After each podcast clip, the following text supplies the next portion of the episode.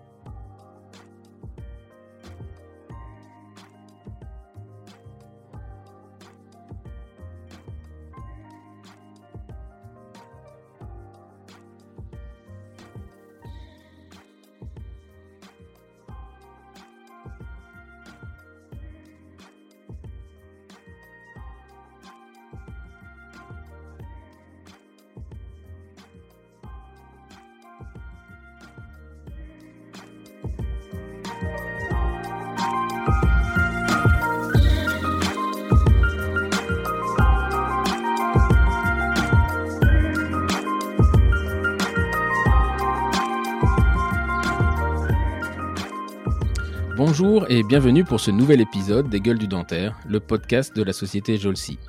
Jolsi est un organisme de formation pour chirurgiens dentistes et assistantes dentaires.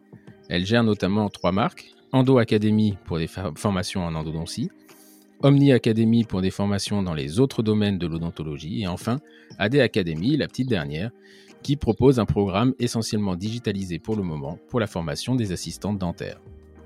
Dans ce nouvel épisode, je reçois un omnipraticien, alors, omnipraticien, néanmoins titulaire d'un DU d'orthodontie, d'un DU d'expertise médico-dentaire, et qui exerce en tant que praticien libéral depuis 1997 dans le cabinet qu'il a rejeté cette année-là.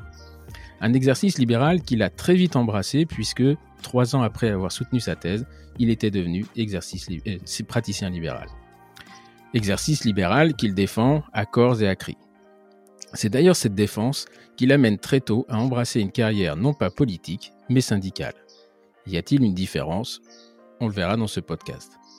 Probablement biberonné à l'implication citoyenne dès son plus jeune âge, puisque son père était maire de son village, et après s'être essayé aux premières prises de pouvoir dans son club local de tennis qu'il a vice-présidé pendant dix ans, c'est en 2008 qu'il prend sa première carte syndicale dans un syndicat qu'il finira par présider au niveau local, puis au niveau national dès décembre 2012 lorsqu'il sera élu président. On connaît de lui son engouement pour son rôle de défense de la profession libérale, ses posts parfois un peu critiques sur Facebook, voire peut-être même maladroits quand il s'emballe, mais on doit lui reconnaître que pour ses convictions, il reste droit et ne bouge pas. Ne bouge pas d'un iota. Pour ce nouvel épisode du podcast Les Gueules du Dentaire, j'ai le plaisir d'accueillir le docteur Patrick Solera, président national du syndicat la FSDL. Bonjour Patrick. Bonjour Stéphane. Eh bien, merci euh, d'avoir euh, accepté de revenir me joindre. Alors, avant qu'on se lance dans la discussion, j'aurais juste informé ceux qui nous écoutent que tous les présidents et présidentes, puisqu'il y, a quatre syndicats chez les dentistes, dont le syndicat des femmes, les quatre présidents ont été euh, invités à participer à ce podcast. j'ai eu la première réponse que j'ai eue, c'est une femme qui a demandé à ce que ça soit reporté pour des raisons de d'élection. Et voilà. Et Patrick ensuite parce que je l'ai relancé suite à un post sur Facebook justement, a très très vite accepté et dire bah, moi ça me ferait plaisir de venir discuter sur le podcast des gueules du dentaire. Voilà. Donc il n'y a aucune connotation politique. Je fais pas, je cherche pas, même si j'ai mes convictions personnelles, mais je cherche pas à, privilégier l'un ou l'autre. Donc j'ai vraiment, je souhaite vraiment mettre cette mise au point et que si les autres présidents donc de la CDF pardon et de l'Union dentaire veulent venir s'exprimer et discuter avec moi, ça sera avec un grand plaisir. Je renouvelle l'invitation ici. Voilà, c'est formel. Et la deuxième chose que je voudrais dire, c'est que ces, mails ont été envoyés après les élections URPS qui ont eu lieu il y a, quelques semaines maintenant, justement parce que je voulais pas que euh, ces podcasts soient considérés comme des, euh, scènes euh, politiques ou de propagande, quelle qu'elle soit, au moment des élections. Voilà, ça c'est dit et je tenais à ce que ça soit dit et je le répéterai comme ça. Et comme c'est enregistré et sur le cloud, eh bien on ne pourra pas venir me reprocher quoi que ce soit. Alors donc bonjour Patrick et bienvenue à Toulouse, si j'ai bien compris. C'est ça, à Toulouse. Alors moi j'ai remarqué un truc quand même, parce que euh, j'ai fréquenté quelques responsables euh, professionnels syndicaux, c'est que je ne sais pas ce qui se passe dans cette région de la France, mais tous les présidents et les, un peu les excités euh, de la politique de la profession, ils ont le même accent. Que ce soit Joël Trouillet, que ce soit Thierry Soulier, qui, est parti maintenant un peu dans le nord, mais on a l'impression qu'il y a une niche politique et syndicale du côté de Toulouse, Castres, de, je ne sais pas si tu as remarqué, mais il y a vraiment un noyau dur là-bas. Il y a quelque chose qui se passe au niveau des étudiants ou? Ah, clairement, je pense que déjà quand tu vois euh, ben, Jérôme Marty, qui est, le, président du FML euh, chez les médecins et qui participe tous les mardis, je crois, aux grandes gueules sur, sur RMC, Là, on est vraiment euh, dans une caste euh, toulousaine syndicale. Et, Incroyable, hein et, personnellement, j'ai, pas, je n'ai pas d'explication. Euh, peut-être le, sang chaud du sud, mais bon, on pourrait très bien avoir des gens de PACA aussi, hein, de la région PACA. Et en fait, on est, c'est vrai, très concentré dans la région Occitanie, et plus Midi-Pyrénées même, au niveau des, des, cadres. Effectivement, c'est une très bonne remarque, mais il n'y a pas d'explication rationnelle. Ah, écoute, à part, les, à part la, présidente du syndicat des femmes, tout le monde a un accent. Voilà, je pense à Joël Trouillet aussi, qui, euh, qui, euh, euh, qui est secrétaire général de, de, de, la, de l'ADF. oui, qui a même pas 50 km de chez moi, effectivement. Joël est à Castres. ça, doit, ça, doit, être quand vous faites vos courses le dimanche. on, se croise quelquefois, mais dans, plutôt dans des, dans des lieux dans le sud-ouest, sur des lieux sympas de, ah bon, on suivra, les actualités d'un peu plus près. Allez, on va parler un peu de, Patrick Solera, parce qu'on aura l'occasion quand même de parler un tout petit peu quand même de ton syndicat et ton implication. Euh, est-ce que tu peux te, nous dire, voilà, qui est Patrick Solera Donc, Patrick Solera, présenté par Patrick Solera lui-même. Alors, il y, a deux, facettes hein, du personnage, si, si je peux m'exprimer ainsi.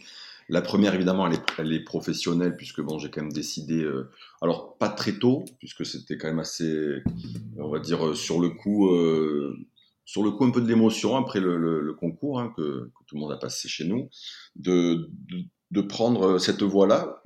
J'ai estimé à cet instant précis, après avoir eu le concours, ayant la possibilité de, choisir chirurgie dentaire ou médecine, que des études longues avec un internat et sortir à 35 ans euh, pour entrer dans la vie active me paraissait quand même pas la, meilleure, euh, la meilleure voie. Donc j'ai choisi une voie un petit peu plus courte, pas forcément avec une grande conviction d'être chirurgien dentiste, même si j'avais des, des, amis de mes parents qui exerçaient ce métier, je trouvais qu'ils avaient ma foi, euh, on va dire une vie assez agréable au niveau professionnel et, et autres. Et je, crois que c'est vraiment sur un, voilà, petit, un petit coup de tête de dire bon ben je je pars sur la chirurgie dentaire.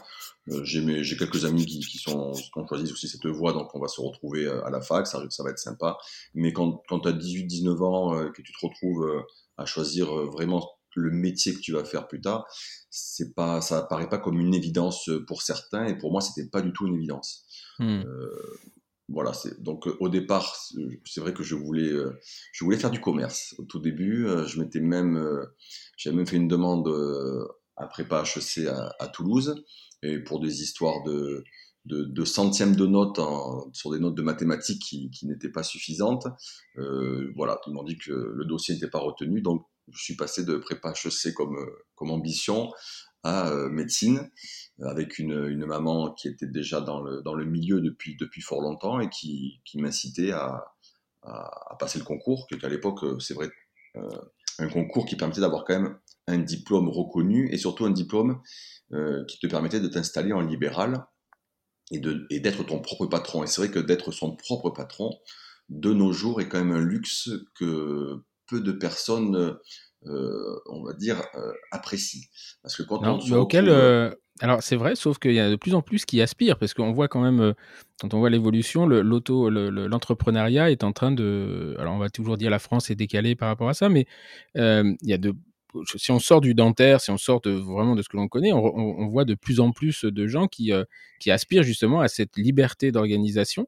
Ce qui est assez marrant parce que le dentaire vit à l'inverse de ça. On, en discutera après tout à l'heure, on en discute un petit peu en off, c'est que on parlait évidemment des, des, des, jeunes qui vont dans les centres pour être salariés et être peinards, alors qu'on voit que la société, inversement, vit à l'envers. C'est-à-dire que nous, nos locaux sont dans un espace de coworking et on a plein de gens qui cherchent à, sortir de ces postes de salariés, d'avoir euh, le, fait d'avoir un chef, d'avoir une organisation, d'avoir un emploi du temps et d'obtenir cette liberté. Et nous, on l'a et on, a l'impression que la profession est en train de chercher de la perdre. C'est étonnant, en fait, quand tu, vois ça par rapport à la société. C'est vrai, chaque jour, en fait, on constate que cet esprit euh, entrepreneurial et justement cette liberté d'exercice, on ne se rend pas bien compte, mais euh, beaucoup d'acteurs, beaucoup de politiques, euh, même dans le ministère, on essaie de nous, de nous la supprimer, puisque même dernièrement, on met en place des CPTS, des exercices coordonnés de professionnels de santé territoire, enfin, des choses qui, qui, tendent en fait à nous rendre, alors soit salariés euh, des CPAM ou de donc des politiques, soit carrément salariés des mutuelles par l'entremise de, de, réseaux de soins qui se sont mis en place au, au fil des années, et tout est fait vraiment pour nous enlever cette liberté. Et depuis le départ, en fait, notre combat, hein, de toute façon, tu le sais depuis, euh, depuis toujours, ça a toujours été de prôner l'exercice libéral avec un grand L. Et c'est pour ça que dans notre logo, on a vraiment le L de libéral. Et, et on est un petit peu à contre-courant de, effectivement, du mouvement général qui, qui chaque jour prend un peu plus d'ampleur et qui nous, qui nous pousse à être euh, bah, sous la coupe de quelqu'un, sous la tutelle des mutuelles, sous la coupe des politiques ou d'une maison de santé pluridisciplinaire qui, pour moi, n'est pas un exercice idéal parce que ce n'est pas parce que tu es avec un médecin ou avec un pharmacien ou un kiné dans un, dans un, dans un local que tu vas forcément discuter avec eux la machine à café.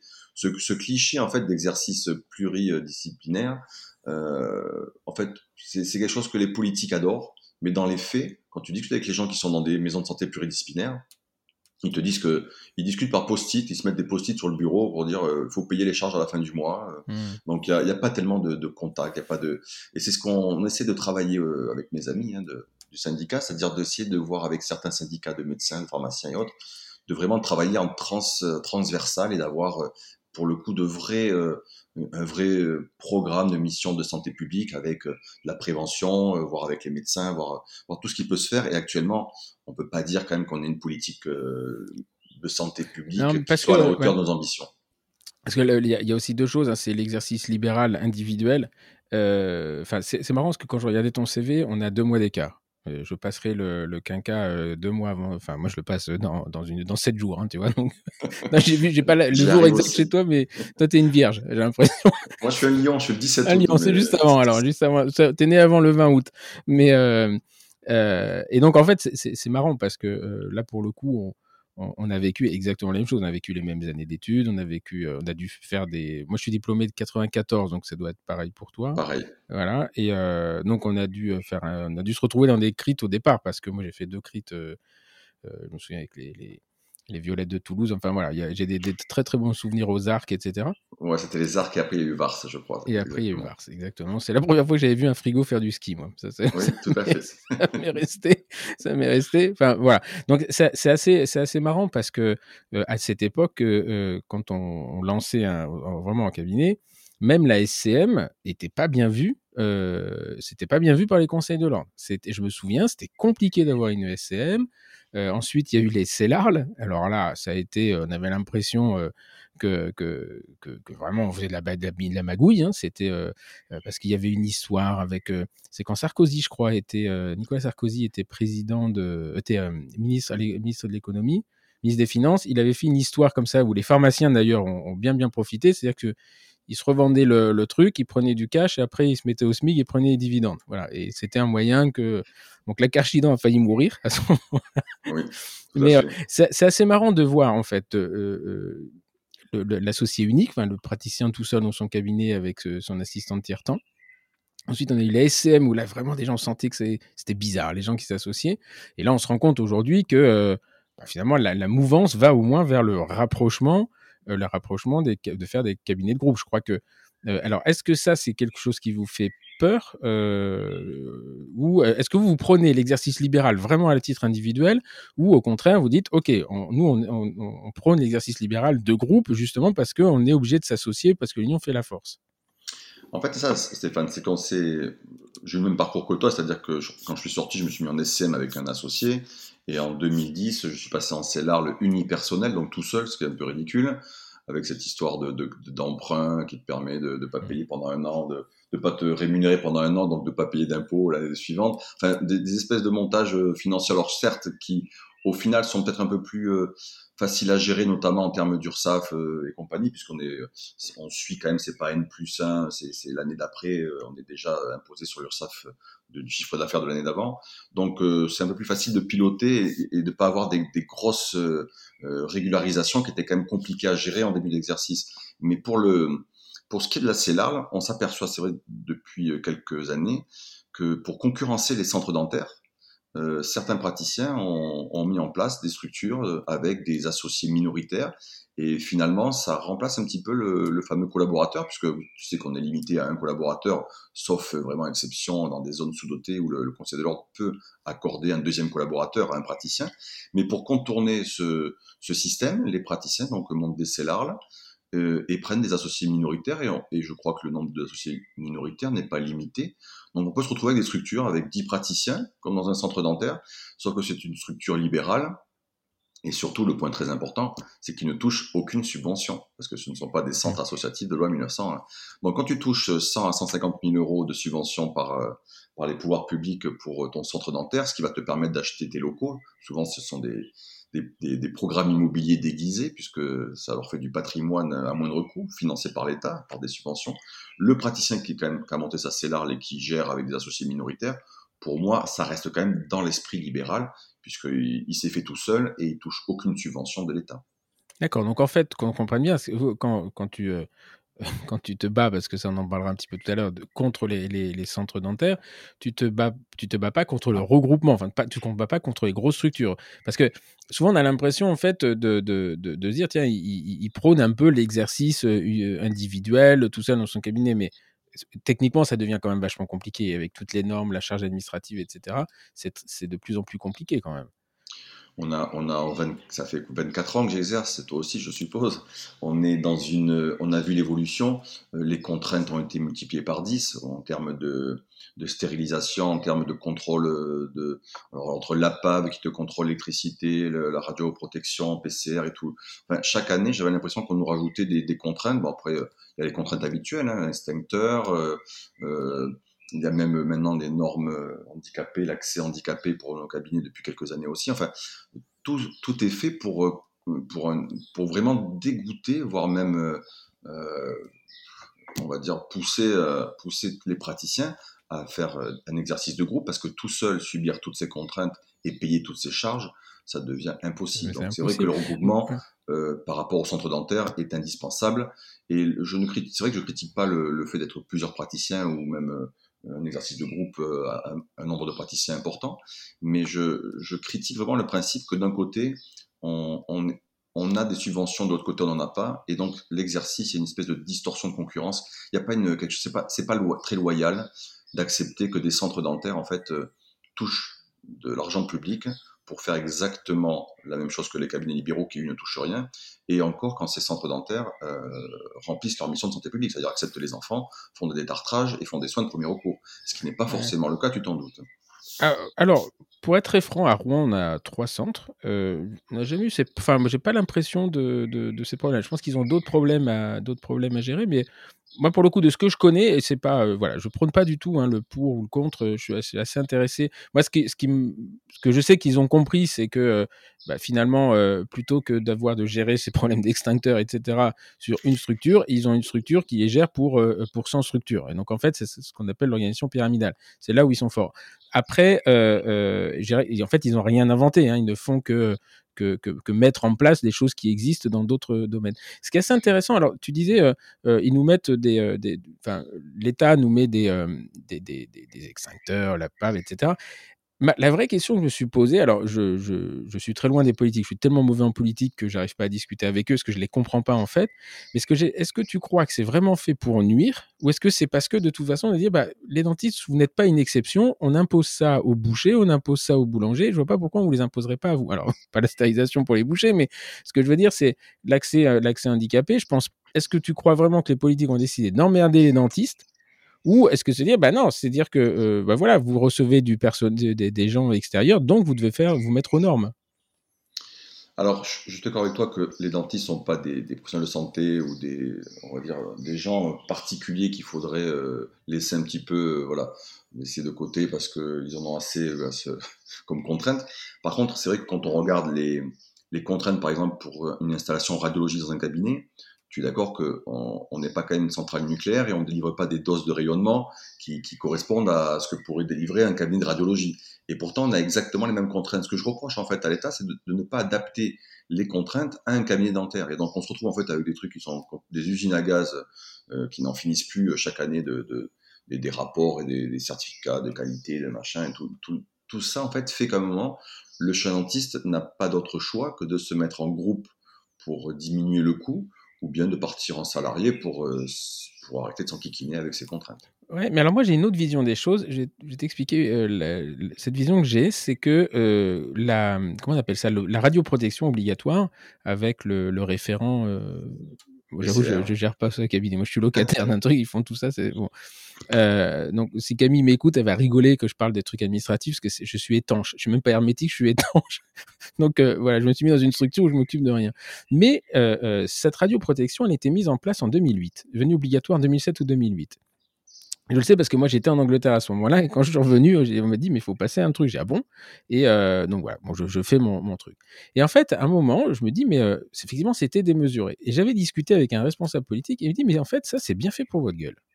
Parce que quand ça fait dix ans qu'on vous a dit que ça allait être obligatoire et quand on a dit ça, les dentistes ont dit ouais pop pop euh, de toute façon ça se fera pas, ça se verra pas. Les vétérinaires eux qui avaient les mêmes contraintes se sont organisés différemment. Ils se sont dit bon ça va puer on va organiser ça avec le, ministère. Ils sont allés au ministère, ils, se sont arrangés pour être euh, référents entre eux. Enfin, je sais pas trop euh, comment ça s'est passé, etc.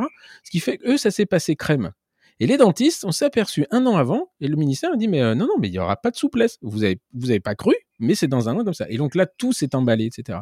Et on a un peu l'impression que les dentistes sont un peu les Gaulois qui résistent à tout qui se disent pop, pop, pop, ça va pas arriver, comme la formation continue, comme le DPC, comme tout ça. Sauf qu'il y a un élan, il y a une partie, euh, euh, c'est parti, le, le, gouvernement, l'État a décidé de toute façon ça serait comme ça. Et plutôt que d'aller discuter en amont et de se dire attendez, on n'est on est quand même pas, on n'envoie pas des rayons, euh, on n'est pas, on n'est pas à eh bien finalement il laisse pisser et quand il se réveille, bah, c'est trop tard et on fait les trucs à l'arrache. Moi c'est un peu la vision que j'ai des choses et je me dis finalement si c'était un peu mieux préparé, euh, par les responsables professionnels. Hein, euh, je dis pas. Alors pour le coup, je pense pas que ce soit les syndicats, mais ça peut être les responsables de l'ADF, etc. Si c'était un petit peu mieux préparé et qu'ils jouent le rôle, euh, un, rôle pour la défense de la profession, ben on serait peut-être un peu moins le limpin dans les phares quand ça arrive.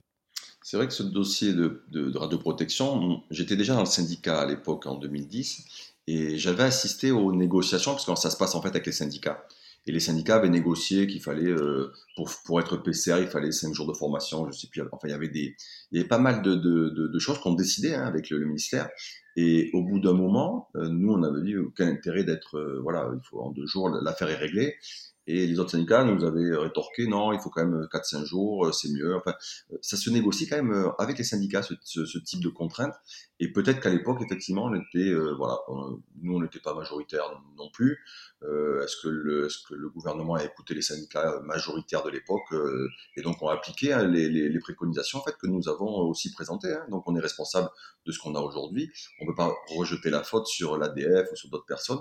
Je crois qu'effectivement la défense de la profession euh, a toujours été un petit peu mollassonne dans les années 90 et, et les années 2000 hein, jusqu'à 2010. moi, il me semblait qu'on n'avait pas tellement de, de, de voilà, on n'avait pas eu le courage de, vraiment prendre les choses en main, comme tu dis, d'anticiper certaines contraintes qu'on voyait arriver, mais dont personne finalement s'inquiétait. Euh, ça me fait toujours rire euh, de, voir euh, trois ans après la, signature de la convention 2018, des gens qui me demandent mais on est vraiment plafonné sur la prothèse amovible? On est quand même trois ans après, ça a été signé, on a parlé, on a alerté tout le monde. Il y en a qui tombent, voilà, qui tombent tous les jours, des, des, des chirurgentistes qui nous demandent, mais euh, on, va, on, va, vraiment être plafonné en 2022 aussi pour les stélites Oui, mais ça, ça c'est quand tu t'intéresses un petit peu à la profession, tu dois être au courant de ce qui va t'arriver. Mais si la profession ne s'intéresse pas, et on le voit avec le pourcentage de vote aux élections URPS, 40%, ça veut dire quoi? Que 60% se désintéressent complètement de ce qui va nous arriver, ou que la profession finalement ne se sent pas représentée par les syndicats qui, se sont présentés à ces élections alors ça, c'est une excellente question. On, en va en discuter après parce que euh, justement, la présence des syndicats, mais c'est pas forcément que dans la profession, d'ailleurs, c'est en France, euh, euh, la, représentation syndicale, on, a du mal à s'y retrouver. C'est-à-dire que finalement, on, a, comment dire, on reçoit des, trucs juste 15 jours en disant voilà l'enveloppe, là le code. Moi, j'ai voté aux URPS, mais honnêtement, je me souviens d'ailleurs, j'avais été, j'avais été un peu provocateur sur un post Facebook. Je me dis mais ça sert à quoi, quoi? Et en fait, j'avais compris avec les sages-femmes, les sages-femmes qui elles sont un peu mieux organisées, peut-être moins nombreuses. Je dis, ah ouais, en fait, ça, ça sert à ça. Et la communication de l'URPS, c'est à cause l'URPS, c'est les centres dentaires. Tu, dis euh, ou l'ARS. C'est assez compliqué en fait. Mais ça, on va on va on, va y venir juste un peu après, parce que c'est une vraie vraie discussion euh, que j'aimerais avoir euh, avec un, président de syndicat. Alors donc toi, en, en 2000, 2007, donc as été tu joues, pas mal au tennis d'après ce que j'ai vu. tu étais vice-président de ton j'ai été président pendant 10 ans du club et après, maintenant je suis que vice-président parce que j'ai plus le temps de m'occuper. Mais c'est vrai que. Ah, t'as été président. Alors tu t'es trompé dans le CCV, tu m'as dit vice-président pendant 10 ans. Donc en fait, tu as fait tes armes euh, sur un petit groupe voilà, avant de te lancer. J'ai testé ma présidence sur un petit club de tennis de 300 adhérents et ça a bien marché parce que je suis resté 10 ans. Et bon, après, je suis passé à autre chose. Euh, le, mais président associatif, alors c'est pas du tout dénigrant, mais euh, quand il y en a un qui veut prendre la poche, je, pense, je suis pas sûr que ça soit très compétitif pour eux le, le, bénévolat est en train de, de, de, perdre ses lettres de noblesse jour après jour. Et donc, euh, euh, je, en fait, ce qui m'a étonné, c'est de voir que tu, tu rejoins la, la, FSDL assez tard finalement, parce que euh, c'était en, en 2000, 2012, enfin 2008, Alors, je, je crois que tu deviens syndiqué. En 2008, parce qu'en 2006, je ne sais pas si tu te souviens, tu as dû t'en souvenir, on nous a, on nous a expliqué qu'il y avait un taux URSAF et qu'on allait désormais payer mmh. donc, une certaine somme par an avec un calcul euh, de mathématicien digne de Mathieu Pinspé. Et, euh, et sur le coup, ça m'a vraiment énervé de dire bon, maintenant euh, ça va, on va, on va arrêter euh, tout ça. Je vais m'intéresser vraiment à ce qui se passe derrière. Et je, je décide donc d'aller à Paris, à l'ADF, en 2008, et de donner mon chèque à un syndicat qui a, qui a combattu ce taux URSAF et qui a gagné devant le Conseil d'État, puisque ça a été annulé. On a même on a même perçu les sommes qui avaient été prélevées pour après, euh, un an ou deux ans après, Rosine Bachelot euh, les avait récupérées sous une autre forme. Mais euh, je, voulais récompenser en fait un syndicat dont, euh, on va dire, les acteurs, les, les, les principaux euh, protagonistes étaient déjà sur Eugénol, parce que je sais que tu as parlé de Génol mmh. avec Yacine Corbin mmh. il n'y a pas longtemps, et j'étais sur Eugénol depuis 2000, oui, depuis 2005-2006 et je suivais un peu ce qui se passait, comme je commençais à m'intéresser. Et je pense que Génol a été un, un déclencheur dans mon parcours euh, professionnel, mais surtout syndical, parce que sans Génol, ben, je reste enfermé dans mon cabinet, euh, la tête dans le guidon, comme diraient certains, euh, le nez dans le guidon. Et, et, donc ça a été vraiment une fenêtre d'ouverture assez, assez intéressante pour moi. Et je crois que beaucoup d'ailleurs euh, euh, reconnaissent des vertus à, cette, à ce forum.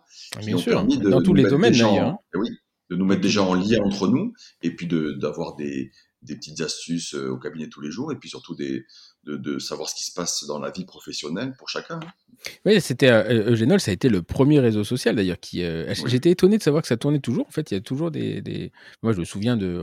J'ai déjà dit 100 fois sur ce podcast, mais de Alain Gilles à Marseille, il y avait Ami Bien, là, certains, certains, ils sont encore. Il y a, je crois qu'il y a Cyber, Algie, enfin tous, tous ces gens encore sont sur Eugénol. Ah ouais, Algie, lui, c'était un, c'était un cas. Hein, il s'appelait Alain ouais, Gilles. Je me souviens, je les avais tous rencontrés après. Et, et euh, moi, j'ai passé un moment extraordinaire. mais euh, voilà, effectivement, c'était euh, parce que à cette époque-là, la FSDL, ça existe quasiment plus.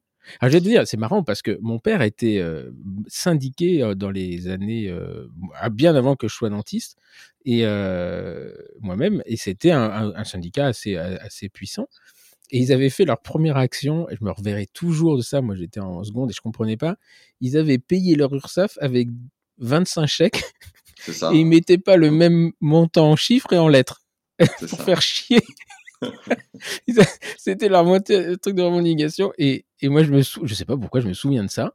mais c'était une action syndicale de la FSDL. J'ai l'impression d'avoir la CGT des dentistes. Ils avaient, ils faisaient trois trucs. Ils mettaient un montant en chiffres, un montant en lettres qui correspondait pas à, un franc presque, c'était franc. Et quand ils signaient, ils faisaient déborder la signature sur le numéro du chèque pour pas que ça passe dans les machines. Tu sais que j'ai des photos de cette, action euh, qui, dans les locaux de la FSDL, on a des photos de, de des gens qui ont fait ces chèques-là, qui nous ont envoyé après les, photos. Mais c'était effectivement un combat de, de, de syndicats qui n'était pas encore développé. Il y avait des, il y avait des bastions hein, en, Isère, dans l'Oise, en, Picardie, en, je crois, surtout en Aquitaine. Euh, euh, à l'époque, c'était alors c'était dans le Lot avec euh, je crois que c'était à Marmande avec Alain Porchéry, qui est, mon, qui est mon mentor en quelque sorte. Et il y avait des bastions à Paris aussi. Mais après, c'était pas un syndicat euh, déjà départemental, c'était surtout régional et très peu de très peu d'adhérents et donc très peu de visibilité, une communication euh, un petit peu agressive et, et, jamais de proposition que des contestations, ce qui a quand même un petit peu changé depuis.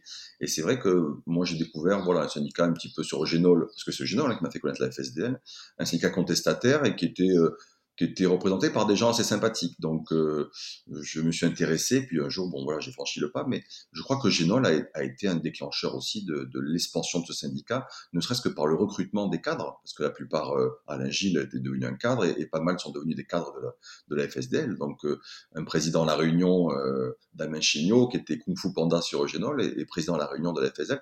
En fait, le recrutement de, des cadres s'est fait exclusivement sur Génol. Il y a LDL, et oui, LDL pourtant, lui, il était quand même, je me souviens avec ses postes, il était loin de, l'exercice libéral euh, pur et dur. Hein. Tout à fait. c'est pour ça que je l'ai vu. Euh, et d'ailleurs, c'était intéressant parce que, alors lui, il était vraiment euh, aux antipodes du truc. Il est revenu. Euh, voilà, je, le salue là parce que j'ai vu qu'ils avaient acheté une formation pour son assistante et, et ça m'a fait plaisir parce que justement, il nous a connus par le, par le, je, podcast. Je sais, je sais pas si tu as raconté pour l'anecdote, Lucas Delaporte, moi je l'avais vu sur Genol et bon, on avait discuté et puis il m'avait dit bon, c'est vrai que le syndicat a pas mal et je lui avais on lui avait demandé est-ce que tu veux te présenter aux élections de la caisse de retraite pour la FSDL et, il lui avait dit euh, non, j'ai pas le temps. Non, non, mais ne t'inquiète pas, tu seras pas élu. Il euh, y a aucune chance. Tu peux pas être élu euh, à une élection de caisse de retraite sous l'étiquette FSDL. Et, il a été élu. Et, depuis ce jour, en fait, on en parle quasiment à chaque fois qu'on se voit. On dit oui, on n'a aucune chance. Oui, c'est ça, c'est clair, on n'a aucune chance. Et, c'est un peu comme ça qu'on a eu tous nos cadres actuels en leur disant non, mais c'est juste pour voilà. Parce qu'on a besoin d'un nom on a besoin d'un nom, et puis ces gens-là se sont retrouvés élus, puis finalement, ils se sont pris au, jeu, et maintenant, ce sont des cadres nationaux, et, bon, mais l'anecdote rigolote, parce qu'à chaque fois qu'on te dit, euh, non, mais c'est juste pour avoir un nom sur, euh, sur une liste, il faut se méfier quand même avec. C'est comme, euh, non, mais tu seras jamais président, mais voilà, mais si tu veux prendre le poste de secrétaire, il n'y a pas de souci. Voilà, faut se méfier quand même hein, de ce qu'on nous dit à la FSDL. Et donc, euh, euh, ce, second élan, parce qu'il y a eu un. Euh, c'était quand même un syndicat qui était assez puissant quand moi j'étais gamin. Ça, je me souviens, il ça s'appelait La Lettre, je crois. Le, oui, c'est ça, la lettre du libéral, je crois. La lettre du libéral, je me souviens de ça Un petit périodique trimestriel qui était envoyé dans, tous les cabinets. Et, donc ensuite, bon, je me souviens de, moi, quand au début de mon activité, vraiment, on n'entendait pas parler. Et, et, on a senti vraiment, c'est vraiment à ce moment, au taux d'URSAF, non, Roselyne Bachelot, tu la portes pas dans ton cœur. Pourtant, elle est pharmacienne. Hein. J'ai vu que ta maman était MCU PH euh, en pharmacie. C'est ça qui me euh, désole, Stéphane, c'est de pouvoir te dire, après euh, dix ans de syndicalisme à haut niveau, de te dire qu'il n'y a aucun gouvernement, mais quand je dis aucun, c'est aucun, qui a eu un ministre de la Santé euh, qui prennent des mesures en notre faveur. C'est-à-dire, hmm. tout a été fait entre la loi Leroux, euh, euh, la loi santé de Marisol Touraine, Macron, la déréglementation des professions réglementées. Enfin, tout a été fait pour nous mettre des bâtons dans les roues. Il n'y a pas un ministre qui nous a reçus dans son cabinet et qui nous a dit bon, on va essayer de trouver un, meilleur, meilleur système de, une meilleure politique de santé bucco-dentaire. non, c'était toujours pour nous annoncer des catastrophes ou des contraintes. Donc, au bout d'un moment, si tu veux on perd confiance dans ces politiques. Et, on a, le discours a été rompu certaines années, hein, avec Marisol Touraine notamment. Et là, dernièrement, je reconnais, alors je ne sais pas si c'est le fait d'avoir euh, peut-être euh, confirmé d'être le premier syndicat majoritaire et d'être le premier syndicat de la profession, mais on est reçu euh, de manière un peu plus courtoise déjà, et pas reçu à la va-vite entre deux, entre deux réunions ou entre deux zooms, euh, on, on prend le temps de discuter avec les politiques, avec les gens du ministère, les conseillers, et il y a une écoute et surtout il y a des résultats. C'est-à-dire qu'on derrière on a des, on envoie des PowerPoint, on envoie des, des, des, fichiers et on voit que les fichiers sont lus et derrière il y a des expérimentations qui sont mises en place, il y a des, des conseils qui sont demandés à nos cadres pour mettre en place certaines choses dans certaines régions.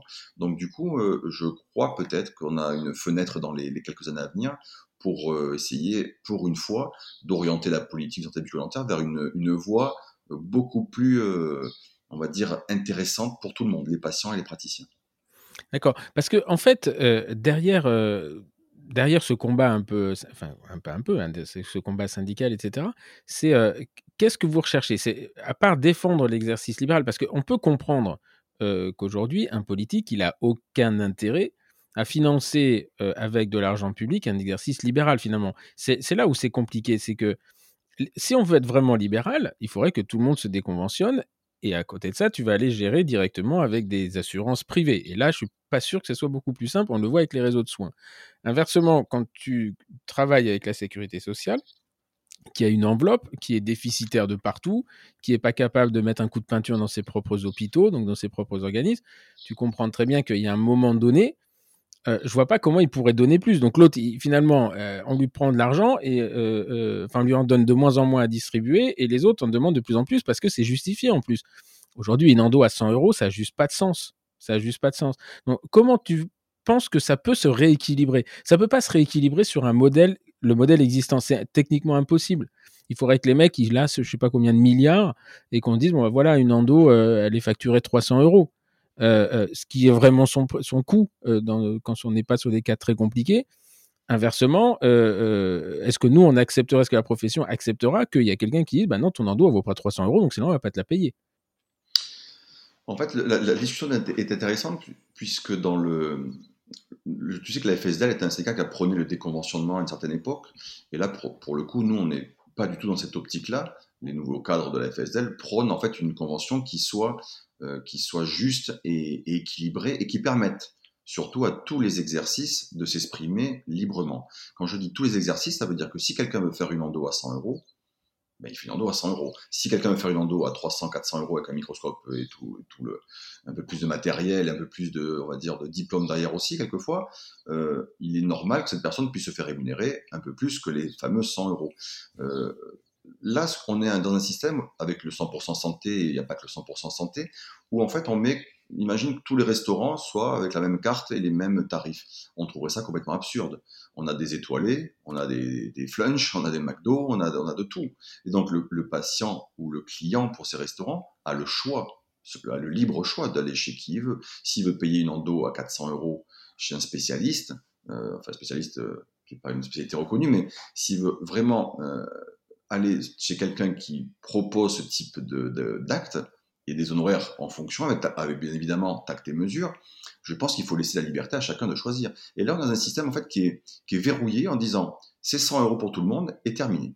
Alors, on, a des praticiens qui, qui tombent dans les petites, les petites bidouilles, les petites combines en, trouvant des, des codes par-ci par-là alors des actes quelquefois qui n'effectuent même pas et ça pose des problèmes puisqu'après ils se retrouvent en contrôle d'activité et c'est à nous de les défendre. Mais pousser le système à, à, bidouiller pour, euh, pour que le praticien finalement retombe sur ses pieds, personnellement, moi, ça me pose un problème, ça pose vraiment un problème euh, de santé publique également, puisqu'on perd de la transparence, on perd de la crédibilité, et après, au niveau des négociations avec les pouvoirs publics et les, et les, conseillers ministériels, on a du mal à justifier pourquoi, euh, à Paris, par exemple, tel acte est, Hier, j'avais une journaliste de France Terre qui me disait qu'à Paris, son praticien euh, prenait 150 euros pour le détartrage et je lui expliquais que s'il était conventionné, c'était normalement 43,38 euros.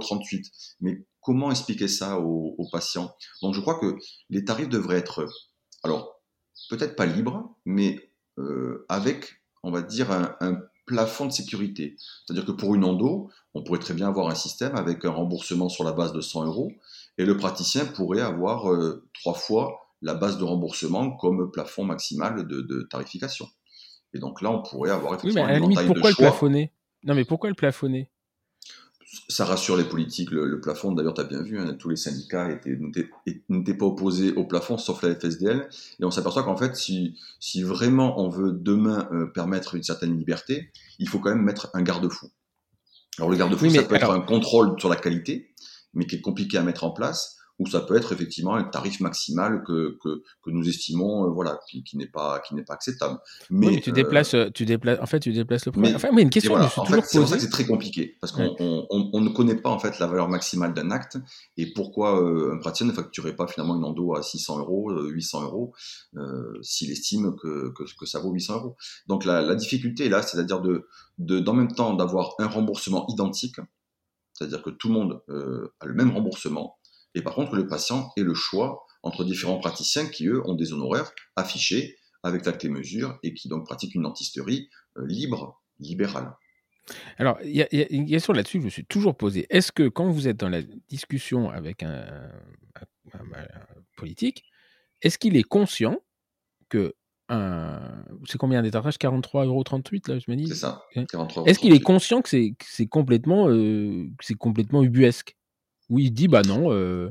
Est-ce qu'il en est conscient? Mais il dit ouais, ok, on va pas le dire, mais oui, on sait que c'est complètement débile. Alors en fait, le, politique, Nicolas Revel était, très fort d'ailleurs euh, dans ce domaine. Il t'annonce qu'il est parfaitement conscient qu'un qu étartrage ou qu'une extraction, ou même un composite euh, deux faces ou trois faces euh, sur une dent est un tarif qui n'est pas, euh, on va dire, dans les n'est pas dans le, le coût du plateau technique, parce qu'on a calculé ce coût du plateau technique en commission, de, on a fait des travaux, il y a eu des groupes de travaux justement sur, sur le coût réel d'un acte, et on était deux, deux fois et demi à trois fois inférieur au coût du plateau technique. Donc les directeurs de la Caisse nationale d'assurance maladie savent parfaitement combien coûte un composite, combien coûte réellement une extraction et combien coûte un détartrage. Mais euh, ils, vont te dire que finalement sur l'année, le chiffre moyen, le chiffre d'affaires moyen d'un cabinet dentaire est de 245 000 euros et que ça laisse un bénéfice net avant impôt de 7 500 euros à, en moyenne aux praticiens. C'est complètement con comme raisonnement. Oui, parce que des praticiens qui sont, moi je connais qui sont. Non, mais c'est quand même complètement con de la part d'un politique. C'est oui. complètement con de raisonner comme ça par un politique. Ils ont des tableurs Excel, Stéphane, c'est-à-dire qu'ils ont des tableurs Excel avec des chiffres, et si en fin d'année les chiffres leur paraissent corrects en termes de rentabilité, ils vont pas, ils vont pas se poser la question de savoir euh, comment on a pu arriver à une, avoir une, rentabilité dans le cabinet et comment on peut, comment on peut avec 70% d'actes de, soins réalisés à perte, on arrive quand même à équilibrer un cabinet. Ça finalement c'est pas leur problème. Eux, ce qui les intéresse, c'est euh, l'enveloppe globale ne doit pas être dépassée les Français doivent avoir accès à tous les soins et si possible des soins plafonnés. Et le praticien, euh, voilà, rentre dans le carcan où, euh, où il en sort en se déconventionnant.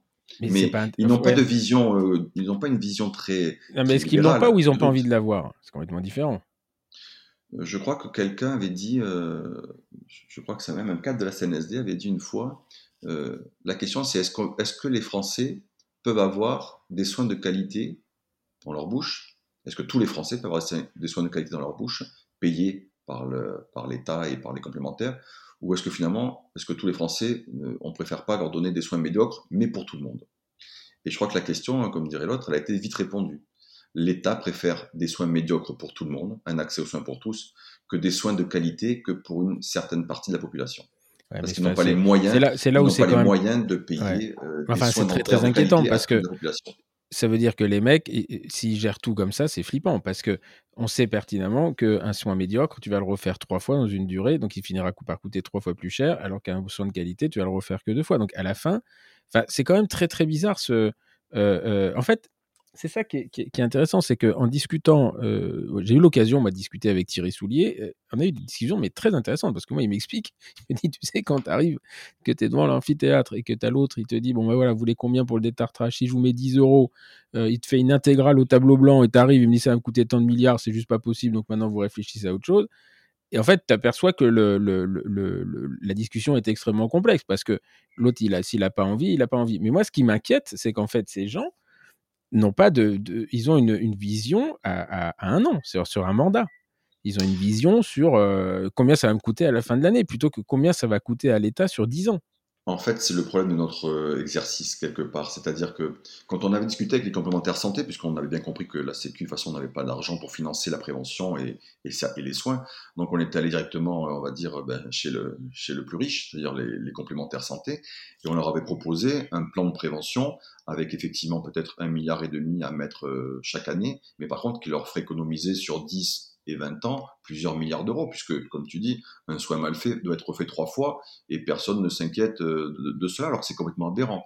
Euh, la prévention me permet d'éviter des, pathologies, alors pas seulement dentaires, hein, des pathologies euh, cardiaques. On a bien vu qu'un détartrage une fois par an est réalisé chez un patient avec des des témoins tests, je crois que c'était à Tokyo, l'enquête, l'étude avait été réalisée, et on diminuait de 25% les AVC, et je crois d'autant les infarctus, avec juste mmh. un détartrage par an. Et quand on explique ça à Nicolas Revel ou à ses, prédécesseurs, euh, il nous dit oui, mais là, vous nous donnez une vision sur 10, 15, 20 ans, et effectivement, les, et même les assureurs te disent, nous, euh, maxi, c'est 5 ans. Donc, s'il n'y a pas un retour d'investissement sur 5 ans, euh, c'est compliqué de financer ce projet de prévention. Or, tu sais bien que la maladie parodontale, c'est pas à 30 ans, c'est à 50 ans euh, hmm. commence vraiment le pic. Et donc, faire de la prévention à 20-30 ans pour avoir des résultats à 50 ans sur de la paro, sur, des maladies parodontales, les assureurs, ils veulent pas payer parce qu'ils te disent oui, mais notre client, il part après, il change d'assureur régulièrement, et donc on va payer quelque chose, et c'est l'autre assureur qui va en profiter puisque les, ils auront moins de soins à faire plus tard. Et nous, on leur explique oui, mais c'est quand même c'est une, question de santé publique aussi. Il faut, essayer de garder les gens en bonne santé. L'assurance maladie, euh, ce serait bien que ce soit un petit peu l'assurance santé quelque part. C'est-à-dire, euh, au lieu de soigner la maladie, de, ben, de garder justement euh, un maximum de personnes avec toutes leurs dents sur, en bouche et à la fin de leur vie. Or, c'est pas du tout l'optique d'un politique. le politique a un tableur Excel tu lui dis que tu veux 30 euros de plus sur un acte, il te dit que ça va coûter 800 millions et que c'est pas possible parce que l'enveloppe est de 500 millions. Et en fait, tu discutes qu'avec des mathématiciens et des tableurs Excel et qui n'ont aucune vision euh, de santé. Et c'est ça le problème, c'est que en fait, tu te retrouves à la Caisse nationale d'assurance maladie et tu ne discutes pas avec des gens de santé, mais tu discutes avec des gens d'argent. Et toutes les conventions qui ont été signées ont été signées pour de l'argent et non pas pour euh, améliorer nos conditions d'exercice. Et c'est ça qu'on reproche un petit peu à nos prédécesseurs syndicaux, c'est de ne pas avoir eu cette vision à l'époque, parce que maintenant, on a quand même perdu beaucoup de temps, c'est de ne pas avoir eu cette vision à l'époque de dire les économies que nous pouvons réaliser sur les 30 prochaines années euh, vont largement compenser l'enveloppe budgétaire que vous allez mettre euh, sur la table. Et comme mmh. cette enveloppe budgétaire est quand même très limitée, parce qu'on parle de l'ONDAM, c'est les objectifs euh, nationaux de dépenses d'assurance maladie, et cet ONDAM, en fait, est un carcan qui empêche toutes les professions de santé, hein, Jérôme Marty t'en parlera également hein, si tu mis qu'un jour, mais ça empêche finalement d'avoir une vraie vision euh, politique de santé. Et en fait, on aurait une vision politique de gestion euh, marchande euh, de la santé, avec que des chiffres et des dépenses finalement qui, qui n'amènent pas d'économie.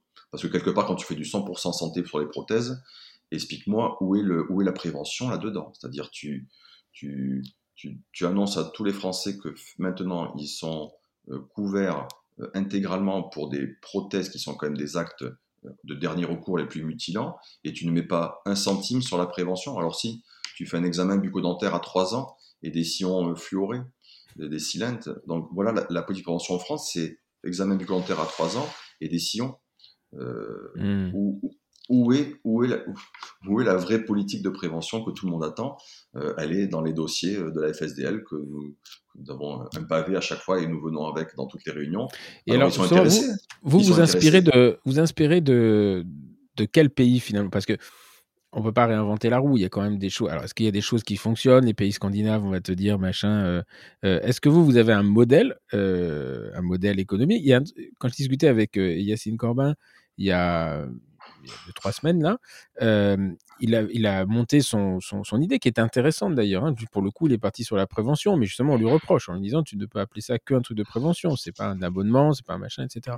Et donc lui était parti sur un modèle. Euh, euh, un modèle scientifique qui est celui de, de, de l'INDE, en fait, où il a pris les, chiffres de l'INDE, il a multiplié le risque par trois et a, il a monté son modèle économique là-dessus. Inversement, euh, ce qui est intéressant, c'est que euh, bah, ce modèle de l'INDE, c'est que modèle un modèle scandinave avec une structure avec des hygiénistes, avec, euh, avec des spécialités, avec, etc. Donc, le problème de transposer un modèle qui soit scientifique, voire même économique d'un pays à l'autre, c'est qu'il faut emmener toute la culture qui va avec. Tu as raison, c'est-à-dire qu'on a, on est quand même, on peut pas dire que la France soit dans la même configuration que ces pays scandinaves et, et, même on s'était inspiré de l'Allemagne. Alors l'Allemagne, c'était surtout sur le côté de la responsabilisation. Tu sais que ce, que ce mot responsabilisation nous tient, nous tient à cœur, car euh, comment, euh, comment comprendre que l'État puisse continuer à payer des, des frais prothèses à des personnes qui, par exemple, n'ont pas vu de chirurgien dentiste pendant 5 ans, 10 ans pour certains? Donc, il faut à un moment donné euh, poser les choses sur la table et dire voilà, en Allemagne, si vous ne voyez pas au moins votre dentiste une fois par an, vous avez vous perdez le remboursement de votre assurance complémentaire santé, c'est-à-dire que vous avez un malus. Et si vous allez une fois par an, vous êtes mieux remboursé. Si vous avez des prothèses à faire, vous êtes mieux remboursé sur les prothèses euh, si vous avez au moins fait une visite. Et dans le cas du 100% santé, nous avions demandé à Nicolas Revel que cela s'applique uniquement aux patients qui auraient au moins consulté une fois par an. Car avoir mmh. des prothèses à 100% pris en charge, sans reste à charge, c'était au moins pour des patients, on va dire, respectueux un petit peu de, on va dire, du système. On te, on te fait quelque chose de gratuit, mais au moins tu fais l'effort une fois par an d'aller consulter pour justement éviter d'avoir ces frais onéreux euh, qui sont quand même, euh, on va dire, financés par les contribuables. Et Nicolas Revel nous avait dit, j'ai demandé donc au ministère, euh, sa ministre de, tutelle, et on n'est pas prêt en France à cela, à, responsabiliser les gens. Donc on continue à payer en fait ben, les dérives, et, ça continuera à mon avis encore longtemps. C'est pour ça que j'ai écouté une émission avec Yacine Corbin, c'est vrai que le, système de prévention est efficace, marcherait avec un programme euh, de mise en place. Mais euh, d'après les politiques, le français, qui est quelqu'un euh, qui est très attaché à la liberté, égalité, fraternité, n'est pas prêt à se voir imposer. Oui, non, mais ça, c'est un faux, c'est un faux problème. C'est-à-dire que les mecs, ils, ont peur à, deux heures. Je vais te dire, le Macron, il sort ça, il est réélu, il sort ça six mois après, il a le temps de passer. C'est sûr que s'il sort ça un mois avant d'être élu, mais il a la liberté. Il a la liberté de dire, moi, je préfère ne pas aller m'emmerder chez un dentiste et de payer ma prothèse ce qui est un peu mon cas. Hein. J'ai jamais de carte verte, moi. Je crois que j'ai même une fille qui est pas à la sécu, mais non, après, c'est de la négligence.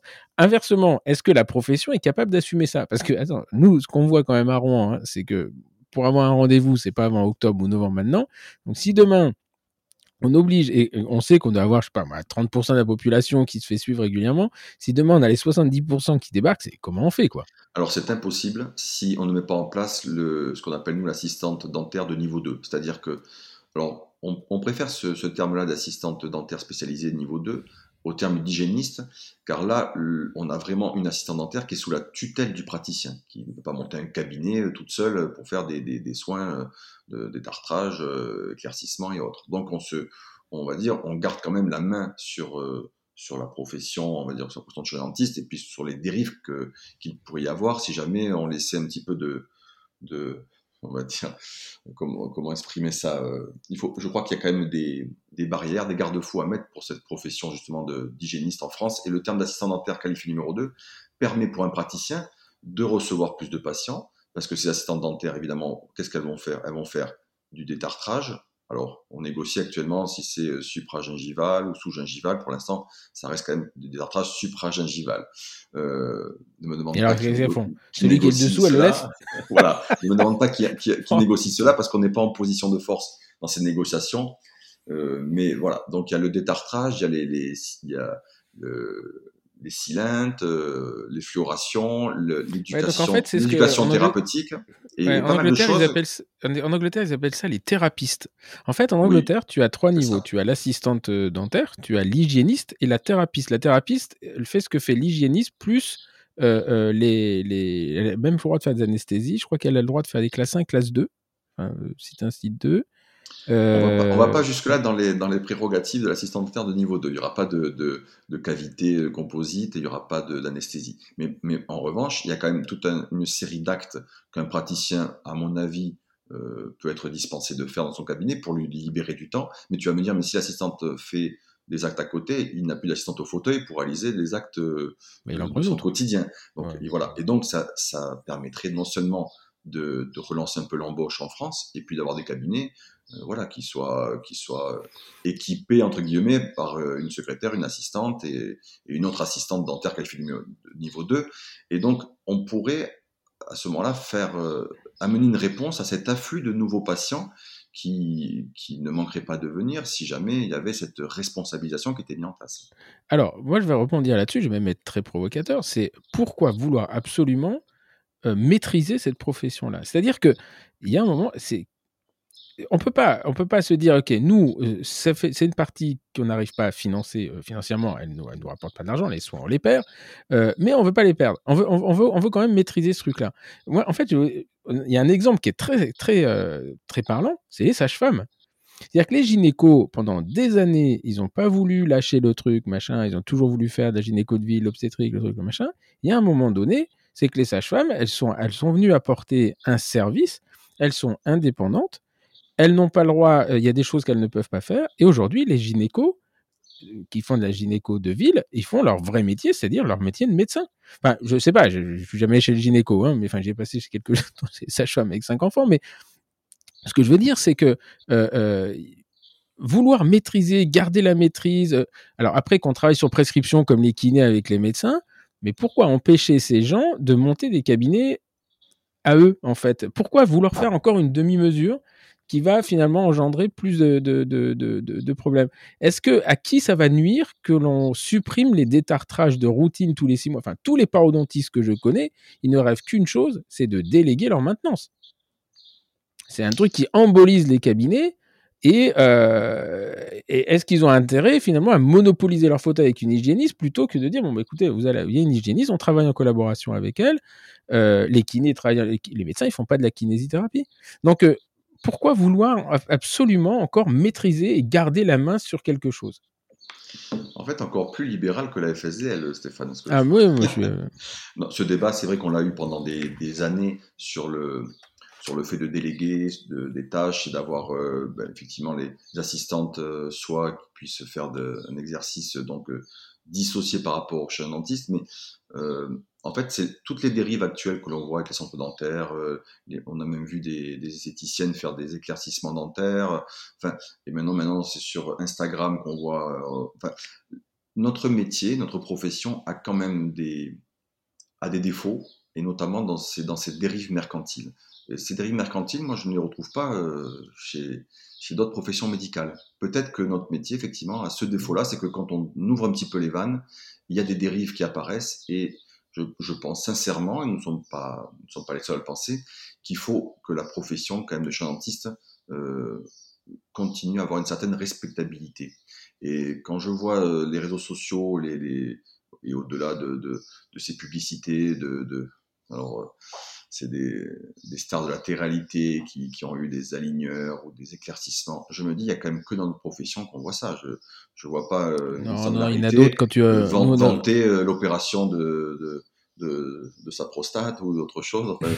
non, mais par exemple, la, euh, la, médecine, ce qu'on appelle la médecine esthétique, notre, voisine, qui je discute souvent, qui est au-dessus de moi, et elle fait, elle, les médecins, elle fait de la médecine esthétique. médecine esthétique, elle fait pas de la chirurgie esthétique. Elle me dit, voilà, il y a les esthéticiennes avec les lasers, les trucs pulsés, les machins, etc. Et je dis, mais attends, mais honnêtement, est-ce que ça te prend du boulot? Ah, Non, je suis débordé. Je dis, mais qu'est-ce que t'en à foutre?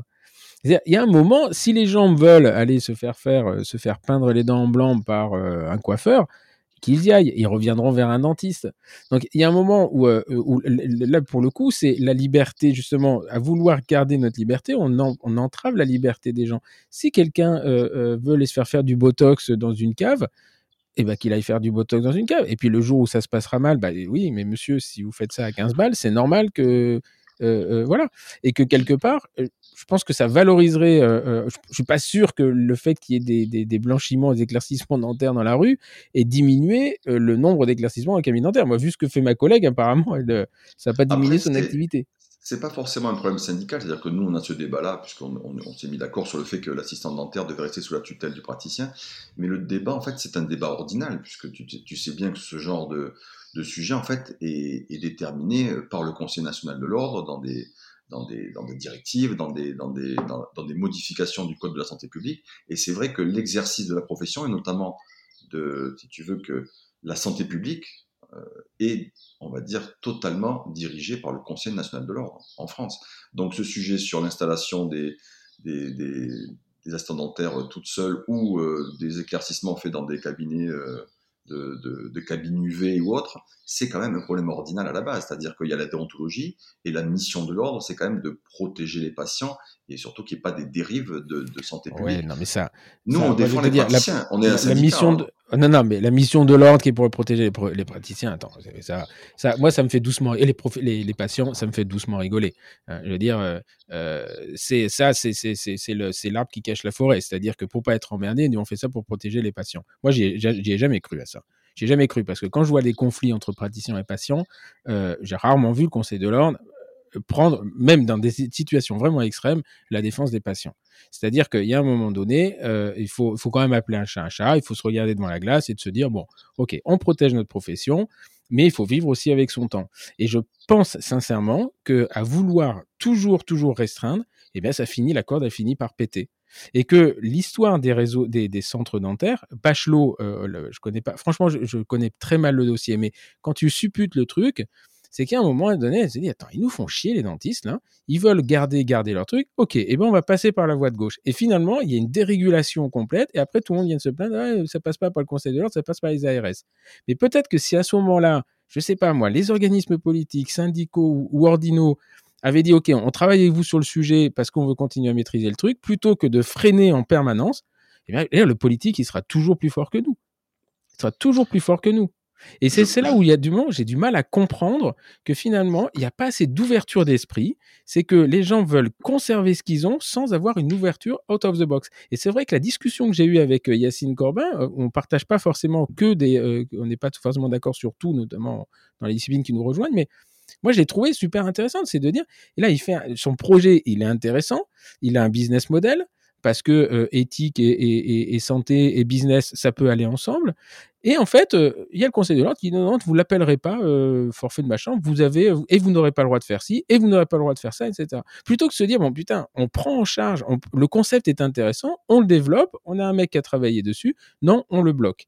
Et en fait, c'est vraiment cette impression que ça donne et ça nous permettre d'aborder la, la, troisième partie, c'est-à-dire que pourquoi les gens ne votent pas aux URPS, pourquoi les gens ne votent pas, etc c'est qu'on se reconnaît pas, euh, Patrick. C'est que euh, moi, je t'avoue que l'année dernière, j'ai été membre de la FSDL.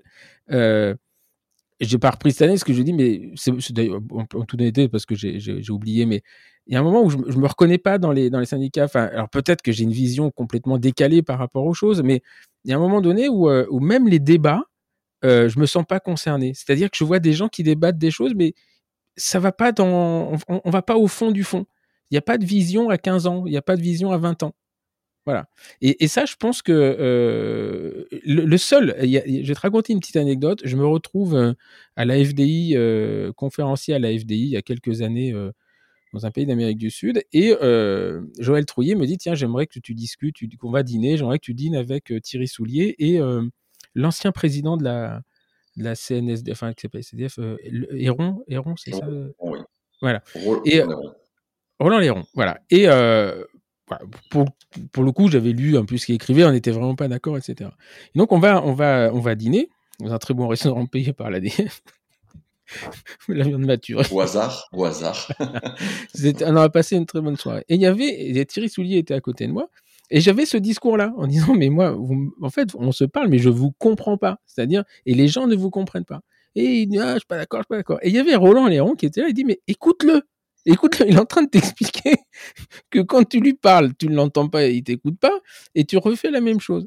Et en fait, euh, c'est marrant parce que il est breton, je crois, Roland Léon, et en, repartant, il m'a dit, euh, dit, vous en fait, c'est incroyable parce qu'on est tellement impliqué dans notre truc qu'on pense que les gens nous écoutent. Mais je dis non, on, on, vous entend pas. On, vous écoute, mais on vous, enfin, vous entend, mais on vous écoute pas parce que c'est mais complètement démesuré. Les, les échanges que vous avez sur les réseaux sociaux, alors moi je me marre des fois parce que mais c'est pas constructif. C'est-à-dire, vous attaquez en permanence. Et euh, alors, je, je suis pas en train de faire une mauvaise peinture du truc. Hein. Je pense que quand on est impliqué dans un machin, je pense qu'on pense bien faire. Et puis, t'as pas que ça à faire non plus. Je pense que t'as un cabinet, une vie, une vie privée. Mais euh, je pense que le, le, le, et on est en train de vivre exactement la même chose. Là, on est à une semaine des élections régionales. Il y a personne qui va aller voter parce que les gens ne se retrouvent plus, euh, se retrouvent plus dans les gens qui sont censés les représenter. Je pense. Euh, c'est vrai que les réseaux sociaux donnent une image qui n'est pas forcément, euh, voilà, qui est pas forcément la, la, bonne image que nous aimerions donner de, de, notre syndicat ou de ce qu'on défend. C'est pour ça qu'on a, on a parcouru, euh, juste après les, la signature de la convention, on a parcouru la France entière, on a fait des soirées euh, dans toutes les villes de France et on a rencontré les gens sur ouais, place. Bah, excuse-moi de te couper, bah, je vais te dire, c'est ce jour-là que j'ai signé. Tu vois, il y avait comment je pense que l'image que l'on donne effectivement ne correspond pas forcément à la réalité de ce que l'on défend. Et, c'est vrai qu'en soirée, les gens nous disent souvent ah ben, de, vous avoir entendu, d'avoir discuté avec vous, on comprend mieux et, on va adhérer chez vous. c'est compliqué les réseaux sociaux, tu sais, maîtriser totalement euh, la communication, l'information, euh, sans avoir de, de disputes avec des gens qui viennent troller, qui viennent, euh, qui viennent titiller, c'est assez compliqué. Et je suis pas le, dernier à, à aimer, on va dire, à, détester les fights sur sur les réseaux sociaux, parce que j'en ai fait ma marque de fabrique sur Eugenol à l'époque, et c'est vrai que sur Dentiste de France ou d'autres réseaux, je n'aime pas qu'on critique ou qu'on raconte n'importe quoi sur mon syndicat et je suis pas le dernier à les commenter. Mais euh, je garde toujours, je pense, une certaine, euh, on va dire, mesure par rapport à mes interlocuteurs à partir du moment où ils respectent euh, ma personne. Parce qu'ils peuvent être contre mes idées, contre la FSDL, contre ce que représente, mais si à partir du moment où ils attaquent ma personne, et je crois que pendant quelques années j'ai subi des attaques personnel qui n'avait rien à voir avec ce que je défendais comme idée. Et donc là, là ça pose problème. C'est pour ça que tu dois avoir des débordements, mais parce que je n'accepte pas qu'on attaque ma personne, tout simplement. Et je n'accepte pas qu'on attaque aussi les, les euh, on va dire, mes cadres sur des, sur des aspects euh, physiques. Non, non, mais on est entièrement d'accord. Patrick, avec la politique. Mon, mon, propos n'était pas du tout anti-Patrick Solaire. Hein. Non, non, mais sur les réseaux sociaux, c'est un vrai débat qu'on a à la FHDL comment modifier cette image un petit peu, alors on dit agressive, mais agressive parce qu'on répond à des attaques qui sont aussi agressives. Donc, euh, voilà. Non, non, après, je pense que de toute façon, y on m'a toujours dit quand on commence à attaquer la personne, c'est qu'il n'y a plus rien derrière, c'est qu'il n'y a plus rien à dire. Donc, c'est, voilà, ça fait, ça un peu. Mais euh, ce que je veux dire, c'est qu'il y a. Moi, ce que je. Le, le, le... Là, je suis un consommateur hein, de, de, syndicats, parce que finalement, j'ai quatre syndicats. Bon, il y en a un où je vais avoir du mal de faire quelque chose sur un plan chirurgical, je vais avoir du mal à adhérer. Mais sur les, sur les, les trois autres, c'est vrai que bon, j'ai jamais euh, discuté avec euh, l'Union dentaire, mais quand j'ai discuté avec Thierry Soulier, c'est cohérent. Et en fait, les, les, toi, on avait parlé du RAC 0, etc. Et, les arguments qu'il donne sont entendables. Je veux dire, c'est. Euh, euh, je suis pas forcément d'accord avec sa conclusion, mais je, je, je, je comprends, enfin, je vais pas parler pour lui, mais euh, sa démarche, il y avait une démarche plutôt que d'arriver, on, on a fait le RAC 0, c'est bien. C'est pas, en fait, c'est pas ça qu'il pense. Euh, il, euh, il, explique que lui, il a fait le RAC 0 pour protéger la profession qu'il représente vis-à-vis des centres dentaires. Et quelque part, peut-être qu'il me l'a fait, il me l'a enrobé, il laissait me vendre comme ça, mais ça, son explication a du sens. Voilà, par rapport à ça. Donc, ce que je veux dire, c'est que quand toi, tu vas, on, sort de, de, la fac, ou là, moi, je sortais de la partie hospitalière je dois me syndiquer. Et effectivement, quand euh, Mathieu est venu faire, euh, Mathieu Delbos est venu faire la présentation euh, de la nouvelle convention à, Rouen, là j'ai apprécié la démarche. J'ai dit, bah voilà, les, les, les, mecs, ils sont en train de faire, et, c'est vrai que j'ai signé. C'est vrai que j'ai signé. Après, si tu veux, ça fait un peu calme plat. Euh, alors que je sais que derrière vous travaillez. Et je pense, en fait, euh, euh, c'est comme tout. les réseaux sociaux sont un moyen de communication. À mon avis, c'est un moyen pourri. Ça, j'en suis intimement persuadé parce que tu ne comme c'est assez spontané, tu reçois une information, mais tu ne tu sais pas qui va le recevoir et dans quel état va être, le mec qui la reçoit. Donc, il la reçoit comme il a envie de la recevoir. Alors qu'un vrai plan de communication avec des messages qui sont structurés, avec éventuellement des fonds professionnels, etc., etc.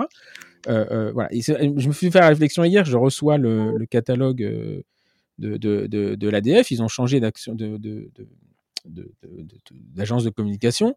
Bon, j'aime j'aime pas. Franchement, j'aime pas ce qu'ils ont fait mais c'est cohérent du début à la fin. Tu, vois, tu sens que derrière, il y a une communication, il y a quelque chose qui arrive récemment.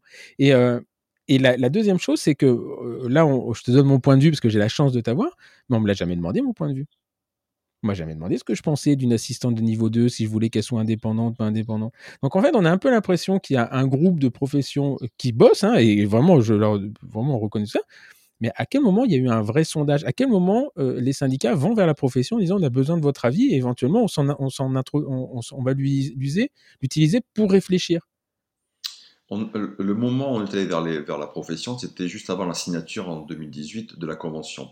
Et il y avait un sondage qui a été lancé par euh, ASD, je crois, pour savoir si les praticiens étaient pour ou contre la convention. Je crois que 4000 ont répondu, 4000 praticiens, et il y avait 80% étaient contre cette convention.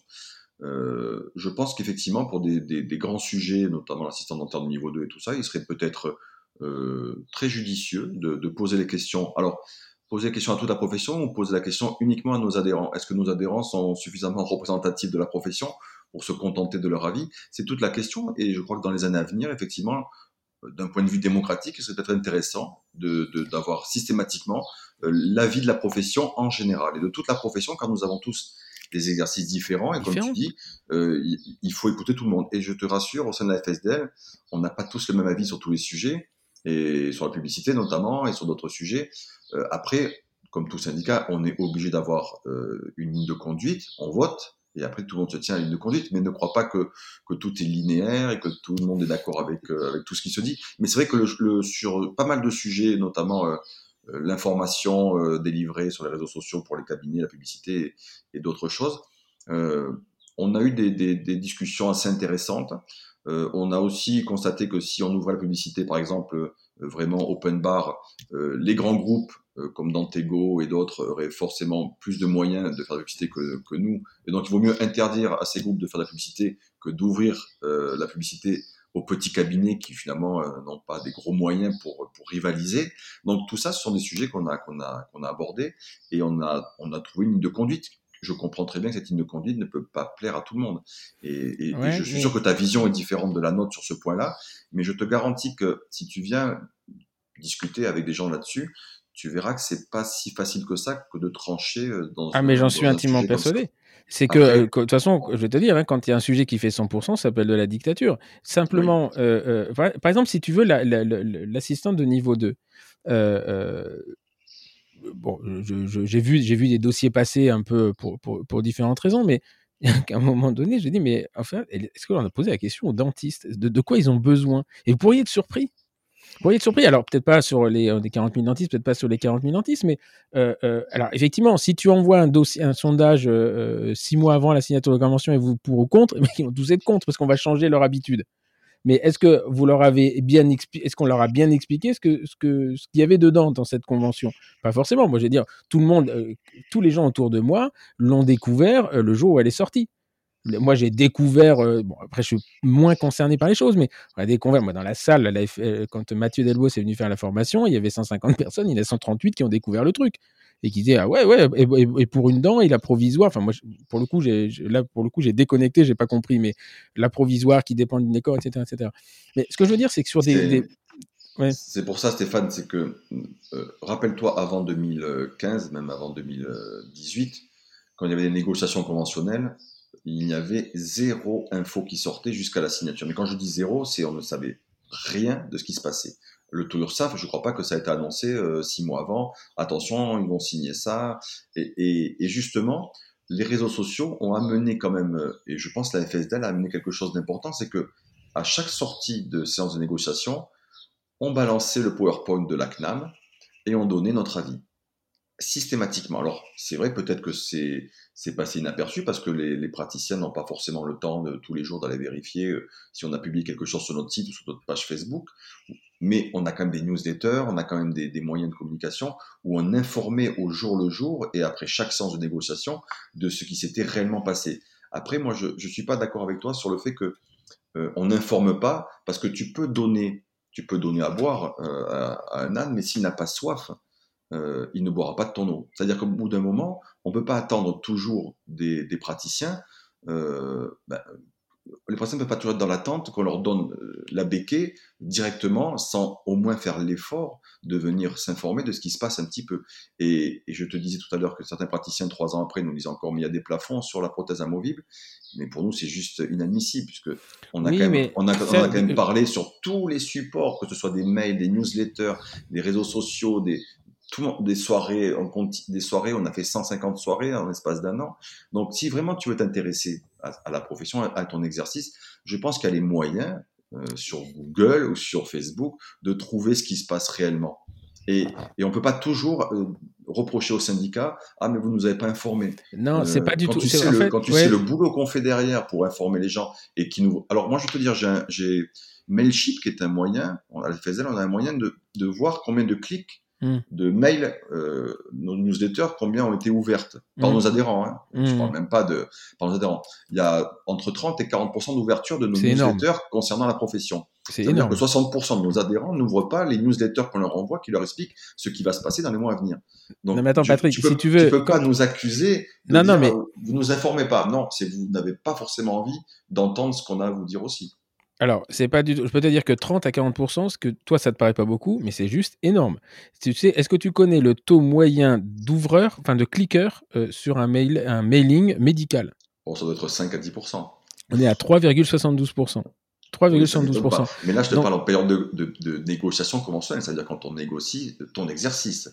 Euh, euh, en dehors de ces périodes-là, Ah, le Covid, par exemple, quand il y a eu le Covid, il y avait 80% d'ouverture. Mais c'est normal, les mecs avec les gens avec ça à faire. Il y avait 35 000 vues de nos pages Facebook. Enfin, c'était voilà. Non, mais, en fait, il y, a des périodes où les gens s'intéressent un peu plus et d'autres où ils n'en ont rien à faire. Mais, Alors, c'est normal. Ouais, non, mais la question c'est est-ce que c'est la période où ils s'intéressent plus ou est-ce que justement la communication à ce moment-là était beaucoup plus orientée vers ce qu'ils attendaient?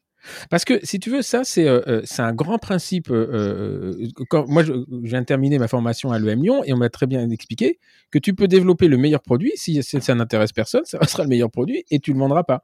Par contre, si tu vas à la fin et tu dis bah, de quoi vous avez besoin et tu développes un truc en fonction de leurs besoins, mais mieux que ce qu'ils avaient espéré, à ce moment-là, là, là, là, les gens vont, vont, l'acheter. Apple, Apple il t'explique jamais et Apple t'expliquera jamais ce qu'il y a dans un téléphone. Il va t'expliquer pourquoi, il pourquoi il t'intéresse. Voilà. Et, c'est vrai que c'est une démarche que, que, nous allons faire là dans les semaines à venir, puisque j'en ai parlé euh, récemment, c'est de trouver un moyen de comprendre en fait ce qu'attendent nos adhérents, tout simplement. Pourquoi certains ne radèrent pas, pourquoi certains euh, euh, oublient de radhérer? Est-ce qu'il y a quelque chose, de, on n'est peut-être passé à côté sur des certains types d'informations ou des services à apporter? Et effectivement, on a un travail important à faire auprès de nos adhérents et de la profession. Et des non-adhérents. Qu'est-ce voilà, qu'attend vraiment la profession des syndicats. Et tu vois, par exemple, là, vous avez quand même un, truc des assistants de niveau 2. Euh, les gens vont, vont, se buter quand ça va arriver. C'est obligatoire parce qu'ils se disent Mais qu'est-ce que c'est ce truc-là On vient me piquer mon travail. Alors que le travail, il se ferait en amont. Et moi, c'est ça que je reproche aux, les, discussions, enfin, j'ai failli être, euh, j'ai avorté mon, j'ai avorté mon poste de, de, directeur scientifique, mais quand on me dit, voilà, euh, euh, la, séance sur les assistants de niveau 2, ça sera Madame Machin et Monsieur, euh, monsieur Machin, je dis, mais attendez, mais c'est ça, c'est une vision de la chose. C'est la vision de la, de, CNSD. Mais oui, on va leur expliquer ce que ça va être. Mais je dis, mais attendez, mais moi, je suis dans la salle, je vous rentre dans le lard. Je dis, mais pourquoi vous venez m'expliquer ce que vous avez décidé pour moi? À quel moment on a, on est quand même sur une évolution de la profession majeure Est-ce qu'on pourrait un jour envisager un test, un sondage de la profession en disant est-ce que vous êtes pour, est-ce que vous êtes contre? Parce que si la profession est contre et que de toute façon la législation l'impose, eh bien à ce moment-là, imposez-le. Mais par contre, si la profession n'est pas complètement contre, écoutez ce dont ils ont besoin, parce qu'un dentiste à Toulouse, il n'a pas la même chose qu'il a besoin, qu'il n'a pas les mêmes besoins qu'un dentiste de l'avenue des Champs-Élysées, et encore moins les mêmes besoins qu'un dentiste à Rouen. Et donc, euh, euh, euh, finalement, c'est euh, euh, de quoi ont besoin les gens plutôt que d'aller chercher les gens en leur disant essayez, allez adhérer à ce qu'on vous dit. C'est le, le la démarchage à l'envers. Moi, j'avais, quand j'ai commencé mon, syndicalisme, euh, j'avais un cadre qui s'appelle Alain Panchiri qui, qui m'a, je lui avais demandé, mais en fait, que, que peut faire le syndicat pour moi exactement? Parce que bon, je connaissais pas. Hein. Il m'a répondu non, mais c'est pas pas cette question-là qu'il faut te poser. C'est toi, qu'est-ce que tu peux apporter au syndicat? Et c'est vrai que si on n'a pas plus d'implication de nos adhérents ou de nos cadres, c'est-à-dire euh, des gens qui veulent vraiment s'investir et faire évoluer les choses, c'est difficile de renouveler les idées et d'avoir vraiment une vision globale de ce que veulent les chirurgiens Et on a beau aller sur le terrain, on a beau avoir des adhérents, euh, on n'a peut-être pas effectivement la même vision que la majorité. Mais pour ça, il faudrait, comme tu dis, faire soit des sondages, soit avoir beaucoup, beaucoup, beaucoup d'adhérents et, avoir leur, avis régulièrement sur différents sujets. Et à partir de là, pouvoir se décider sur ce qu'on décide nous comme, orientation politique à prendre. Mais effectivement, c'est, un sujet que, qu'on n'a pas réussi à résoudre depuis des années parce que justement, je pense qu'il y a quand même un manque d'implication des praticiens euh, en termes de syndicalisme. Explique-moi comment. Euh, chez les médecins aux élections URPS, ils ont eu 20% de votants, alors que les médecins étaient en première ligne lors de la crise Covid. Donc on, n'a parlé que d'eux pendant euh, un an et demi, et pourtant aux élections URPS, ils ont voté à 20%. Explique-moi comment aux élections salariales, c'est-à-dire CFDT, CGT, FO, il y a eu 5% aux élections euh, donc syndicales. Donc, est-ce que c'est parce que les gens ne se reconnaissent plus, ou est-ce qu'il y a un tel ras-le-bol de tout ce qui se passe dans la vie quotidienne finalement, bah, le syndicalisme, bon, voilà, on met de côté. Moi, je, vais te répondre. C'est la, grande, la grande question. Moi, je vais te répondre en tant que Stéphane Simon et, en voyant des, gens, c'est que les gens ne se reconnaissent pas parce qu'on leur pose pas la question. C'est-à-dire qu'on a, euh, en fait, si tu veux, il y a un sentiment de ras-le-bol, euh, euh, mais qui n'est pas uniquement pour les syndicats, pour ça. C'est qu'on en a ras-le-bol que les gens décident pour nous. Mais je vais te dire, je fais exactement les mêmes erreurs dans l'organisme de formation que je dirige. C'est-à-dire que je, je, crée une formation en disant celle-là, elle va marcher. Et en fait, à la fin, on dit, ouais, un truc tout bête, j'ai créé une formation d'endodontie pour les assistants. Je l'ai fait exactement comme je le voulais.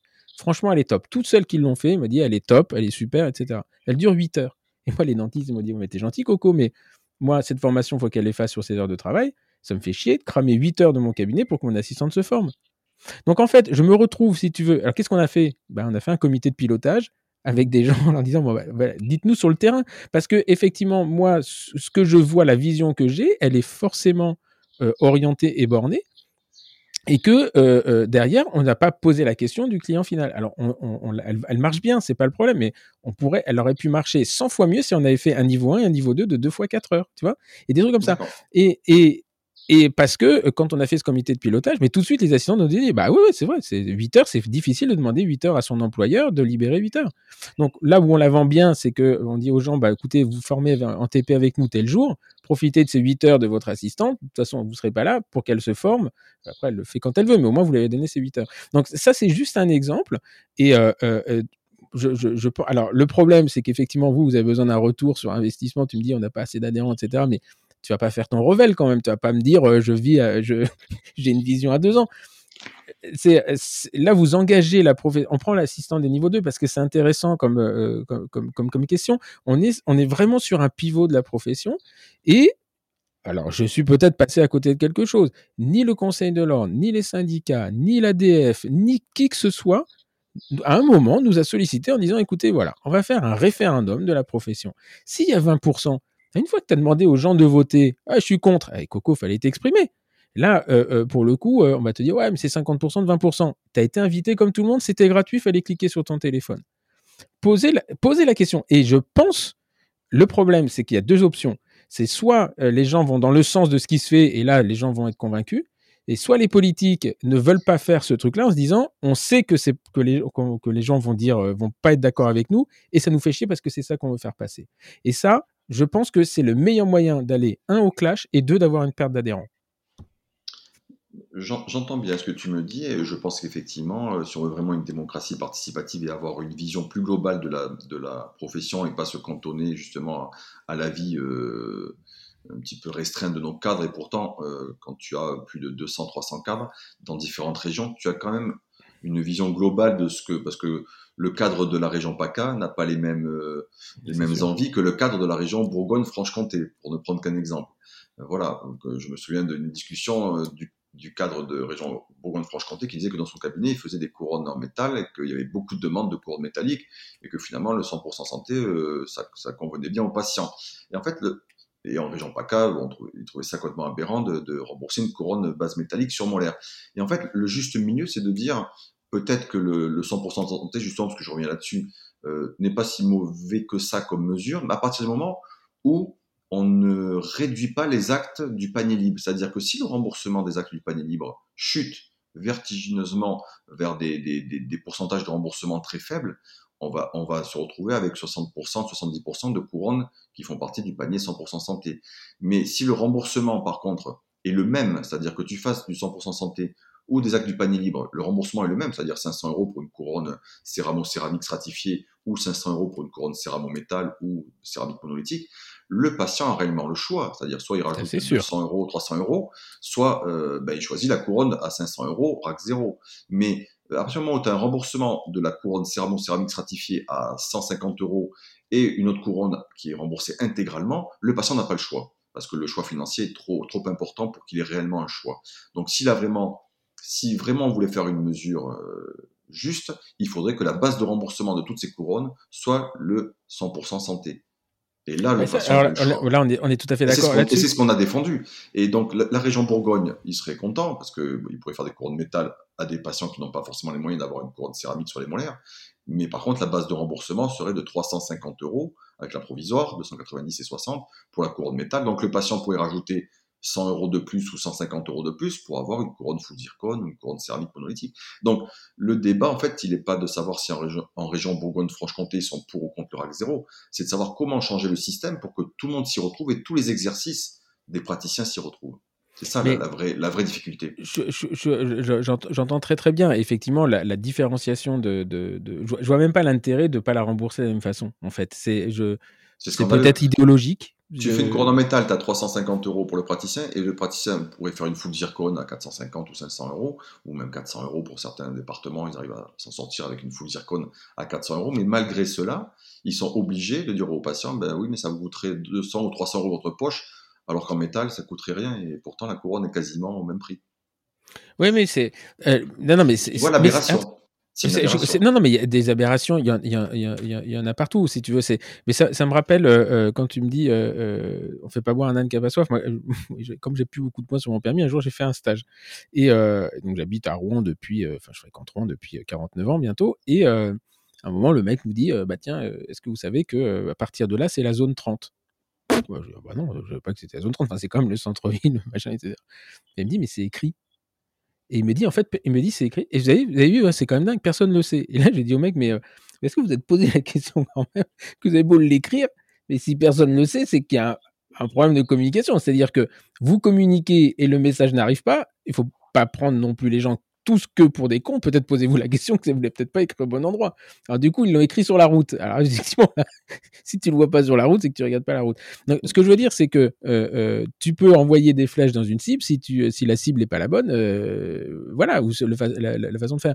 Et inversement, je pense que un moment, les syndicats arriveraient avec des chiffres de la profession en disant attendez, voilà, là, on a quand même 90% des gens qui nous disent que la voie où vous allez, on va dans le mur le politique, il a forcé au moins de se poser la question. Et puis là, tu dis, bon, ben voilà, il y a 90% de la population qui fait ça. On l'a proposé à monsieur, euh, je sais pas qui c'est maintenant, c'est Véran, c'est ça Je sais pas qui c'est qui, gère le truc. Euh, si tu veux, tu as, Thomas Fatom qui est le directeur de la Caisse nationale d'assurance maladie et toujours Olivier Véran qui est le ministre de la Santé. Ça, ça n'a pas bougé. bon, enfin bon, tu vas le voir, hein, tu lui dis, bah voilà ce qu'on lui a dit, voilà ce qu'on lui a montré, voilà la profession. Et puis l'autre, il a été à l'envers, mais ça, c'est son problème. Donc maintenant, on, a, on a le droit d'aller manifester. Mais inversement, euh, tant qu'on lui dit pas, il lui dit, bah attendez, moi je savais pas. Le mec, il est pas dentiste s'en fout. Enfin, et, euh, euh, et je pense que vous pourriez avoir des surprises et pas forcément dans le mauvais sens. Pas forcément dans le mauvais sens. L'idéal pour nous serait d'avoir 90% d'adhérents, en fait, et là, tu arrives avec un poids, et effectivement, tu dis tous nos adhérents sont contre votre projet. C'est plus, on va dire, c'est plus, plus facile à défendre que de dire on a, finalement, on a très peu d'adhérents parce que personne ne se reconnaît dans nos idées, mais par contre, on a fait un sondage et 90% des gens sont contre. Tu vois ce que je veux dire, la différence, la nuance de. de, oui, mais ça dépend si vous faites le sondage sur vos adhérents. Oui, mais je pense que le poids quand même syndical, euh, quand tu beaucoup d'adhérents, euh, notamment ce que la CNSD a fait pendant des années, ils avaient une crédibilité. Désormais, bon, ça c'est un petit peu oui, mais finalement, tes adhérents, tu vas les chercher comment? Alors, soit avec une responsabilité civile professionnelle, on te dit, bah, de toute façon, tu peux pas partir. Euh, bon, c'est un peu provocateur ce que je dis, mais c'est quand même, c'est pas très très loin de la vérité. Un petit peu ça, oui. soit, soit tu leur apportes un service. Mais encore une fois, et euh, on a un ami commun qui s'appelle Hervé, euh, lui, il me dit toujours, mais pourquoi tu adhéré à ce syndicat? Il me dit, parce que j'ai pris ma RCP il y a 20 ans et, et je sais pas trop comment faire. Bon, tu lui fais le courrier, tu donnes le courrier, maintenant il est, il est à, la FSDL et c'est un, un, bon recruteur. compris. Mais euh, ce que je veux dire, c'est qu'il y a un moment donné, c'est euh, effectivement le travail euh, d'aller chercher les adhérents différemment que par de la publicité ou par des. c'est pas parce que tu vas leur envoyer une tasse et un mug que les mecs, ça, va les faire kiffer. Non, par contre, il faut, les deux. Il faut avoir des bonnes idées, des propositions, et puis surtout, maintenant, je pense un peu plus d'amener quelques services, mais des services qui sont, qui sont, on va dire qu'ils ne les emprisonnent pas dans le syndicat. Voilà. Il ne faut pas que le service devienne une contrainte. Ouais, et euh, d'avoir, et encore une fois, je pense que si tu. Alors au début, effectivement, le premier sondage que vous allez faire, vous allez avoir 3%, etc. Mais euh, euh, euh, c'est comme ça c'est comme ça que vous allez gagner. Enfin moi je, encore une fois je, parle pour ma paroisse. Je pense qu'il y a un gros sondage à faire auprès des adhérents ou même auprès des non adhérents, savoir qu'est-ce qu'ils attendent de nous finalement et, et quelles seraient les, les, choses à mettre en place pour qu'ils s'y retrouvent et, et surtout qu'ils écoutent et lisent ce qu'on leur envoie. Ça, c'est le plus important. mais euh, je pense que si tu veux, euh, toi, là, pour le coup, l'idée m'est venue en, discutant, mais les assistants de niveau 2, allez poser la question aux gens et vous allez être surpris. Vous allez être surpris parce que finalement, euh, tu vas avoir les mecs qui disent ah, je monte des tartrages, machin. Ok. Si on vous pose la question, mais pas, pas, pas avec des questions orientées et fermées, mais avec des questions en disant voilà, si vous avez le choix entre telle option, telle option, telle option, une assistante niveau 2 qui est autonome dans son cabinet, qui fait ce qu'elle veut, une assistante autonome qui travaille sur prescription ou une assistante qui travaille forcément dans un cabinet dentaire.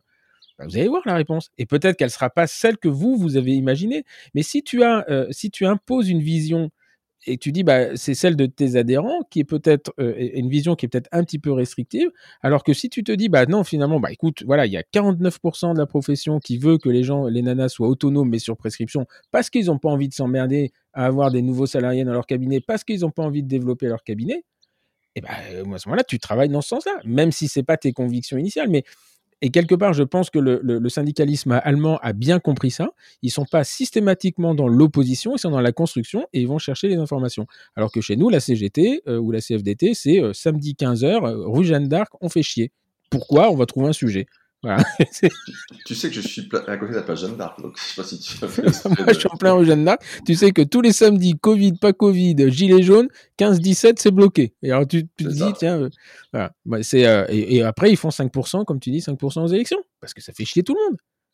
Ah, il y a 5% de votants, c'est même pas qu'ils font 5% aux élections, c'est que 5%, des salariés en France ont voté pour des élections euh, syndicales. Donc c'est juste. Un truc de dingue. Un truc de dingue. Mais, mais j'ai bien entendu, je pense que je suis pas le seul à avoir entendu, parce que je pense que les cadres de la FSL ont entendu le message. Et c'est vrai que d'élargir le, le, le, champ de, on va dire, de réflexion à pas forcément que des cadres, qui pourtant représentent quand même euh, certains types d'exercices et des, des, régions, des départements. C'est vrai que c'est intéressant parce que là, pour le coup, tu peux effectivement te prévaloir d'avoir interrogé tout le monde. Mais c'est une réflexion. Et on, t'en voudra pas de poser la question. Non, je pense pas. On t'en voudra pas. C'est un coup. Euh, c'est, euh, c'est, euh, je crois qu'il faut se faire accompagner pour bien savoir poser les questions parce que c'est pas, si, la question est trop orientée, bah, finalement tu n'as pas forcément la réponse. C'est vraiment le, le, le, le, think, c'est le vrai think tank. Hein, c'est, on peut reprocher ça à, à Montebourg, etc. Mais ils y sont allés et ils piochent des idées et en fait ils piochent les idées de la majorité. Et eux, ce qu'ils font, c'est qu'ils essaient de les enrober, de les adapter de façon à ce que ça corresponde à, leurs opinions politiques. Et, euh, le, métier de syndicaliste, c'est un métier, euh, enfin, c'est même pas un métier, c'est un hobby pour certains. Euh, c'est quelque chose de particulier, mais quand tu fais que ça toute la journée, tu as le temps vraiment de creuser les domaines de, communication et tout, ce qui, tout ce qui va, tout ce qui ne va pas. la difficulté pour tous les syndicalistes de, en chirurgie dentaire, hein, de, de profession, c'est qu'en fait, on a un cabinet à faire tourner et qu'on fait ça en, dehors. Et donc, du coup, euh, on n'est pas la CGT, on n'est pas la CFDT, on a, on a des contraintes telles professionnelles que le peu de temps qui nous reste à consacrer au syndicalisme, on n'a peut-être effectivement pas suffisamment le temps de, de, vraiment se pencher sur la question. Et la réflexion, c'est de se dire, est-ce que finalement, euh, euh, on a les, les, moyens humains de, de, nos idées, de nos propositions Est-ce qu'on est capable de mettre en place euh, une vraie euh, politique différente de, de, prévention et tout ça, sachant que on ne peut pas y bosser 24 heures sur 24. Donc, et inversement, s'entourer peut-être de gens qui soient plus peut-être plus professionnels et qui on a notamment pris un, un, avocat spécialiste là dernièrement, ça fait deux ans avec qui on travaille, qui rédige des amendements pour les, les députés, qui fait, qui fait passer des amendements euh, au nom de la FSDL euh, dans, à la Chambre de l'Assemblée. C'est vrai que ça a modifié un petit peu notre mode de fonctionnement, c'est qu'on s'est un petit peu plus professionnalisé, mais ça, ça met du temps parce que voilà, moi je débarque hein, dans le syndicalisme, hein.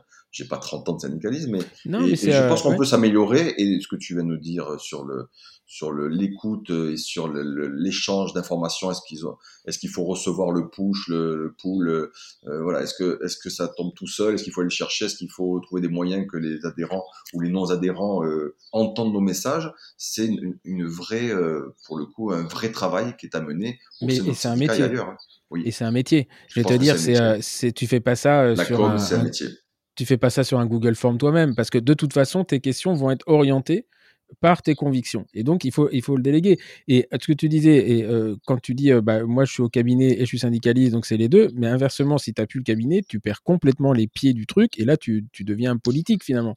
Parce que, bah, au sein de FSDL, on, est vraiment euh, attaché à ce que les 4 5 de notre activité soient au cabinet dentaire, et qu'on mmh. ne soit pas dépendant financièrement des indemnités de, du syndicat, parce que là, pour le coup, on perdrait vite pied et on ne défendrait pas les mêmes choses, à mon avis. Puisqu'on a vu tu défendrais euh, surtout ton poste, hein, parce que c'est un instinct voilà. humaine. Hein. Non, mais c'est vrai. Il y a eu certaines, certaines années où les gens défendaient plus leur poste que, que vraiment le, la profession. Bon. Non, mais un politique, si tu veux, le mec, il a besoin d'être réélu parce qu'il faut qu'il bouffe à la fin du truc. Donc tu te dis, euh, c'est forcément, il n'a il a pas ses convictions orientées. Il va, il va faire du populisme à un moment donné. Il est, plus, il, est plus, euh, il est plus dans son rôle. c'est, pour voilà, pour, ça que je pense qu'on a une certaine liberté, euh, on va dire, un peu supérieure aux autres syndicats. C'est pas pour, euh, c'est pas pour pérorer ou pour dire voilà, on est les meilleurs, on est les plus beaux. C'est, que je pense qu'à la FSDL, en fait, déjà, on ne vit pas du syndicalisme. on n'est pas rémunéré pour vivre du syndicalisme. Et du coup, ça, alors ça a du bon parce que tout le monde s'exprime et les idées sont plutôt bonnes et plutôt tournées vers un exercice, euh, on va dire, euh, libéral. En revanche, euh, les inconvénients, c'est les moyens humains, c'est-à-dire que les gens ne peuvent pas s'investir à fond dans certains mmh. dossiers et du coup, bah, c'est toujours les mêmes qui bossent et une certaine forme d'épuisement.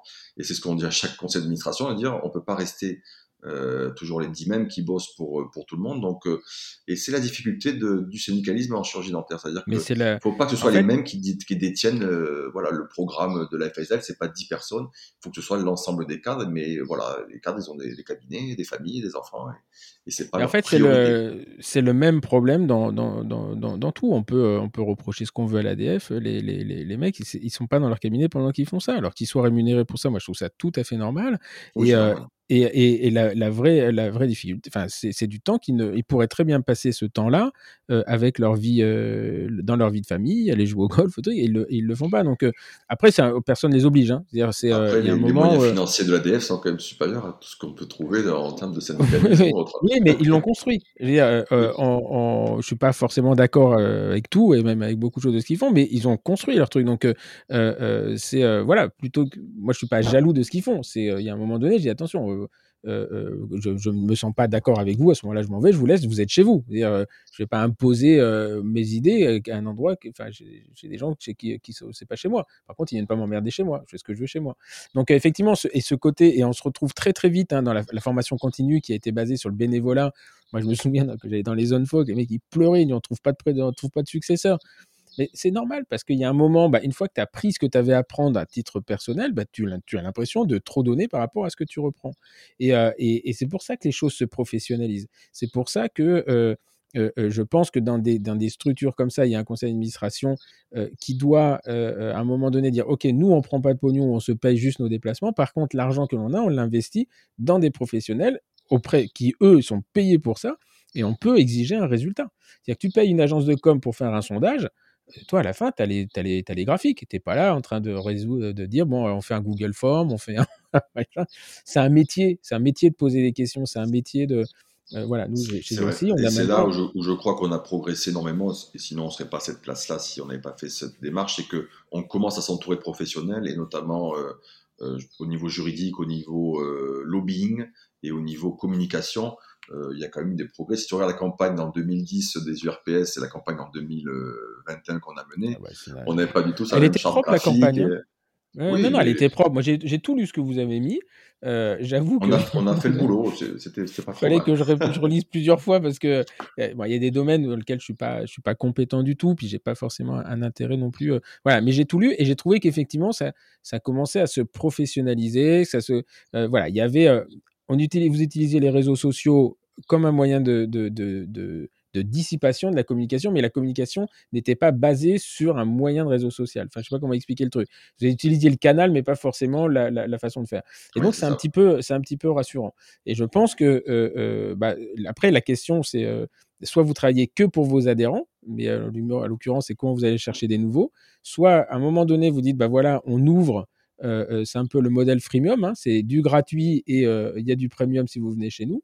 Et il y a un moment donné, je pense que une, une enquête comme ça, très large, avec plus d'informations, vous faites connaître, vous montrez que votre syndicat, bah, il n'est pas forcément buté à uniquement euh, défoncer Dantego à TF1 le dimanche soir, que ce n'est pas votre objectif, même si vous l'avez fait.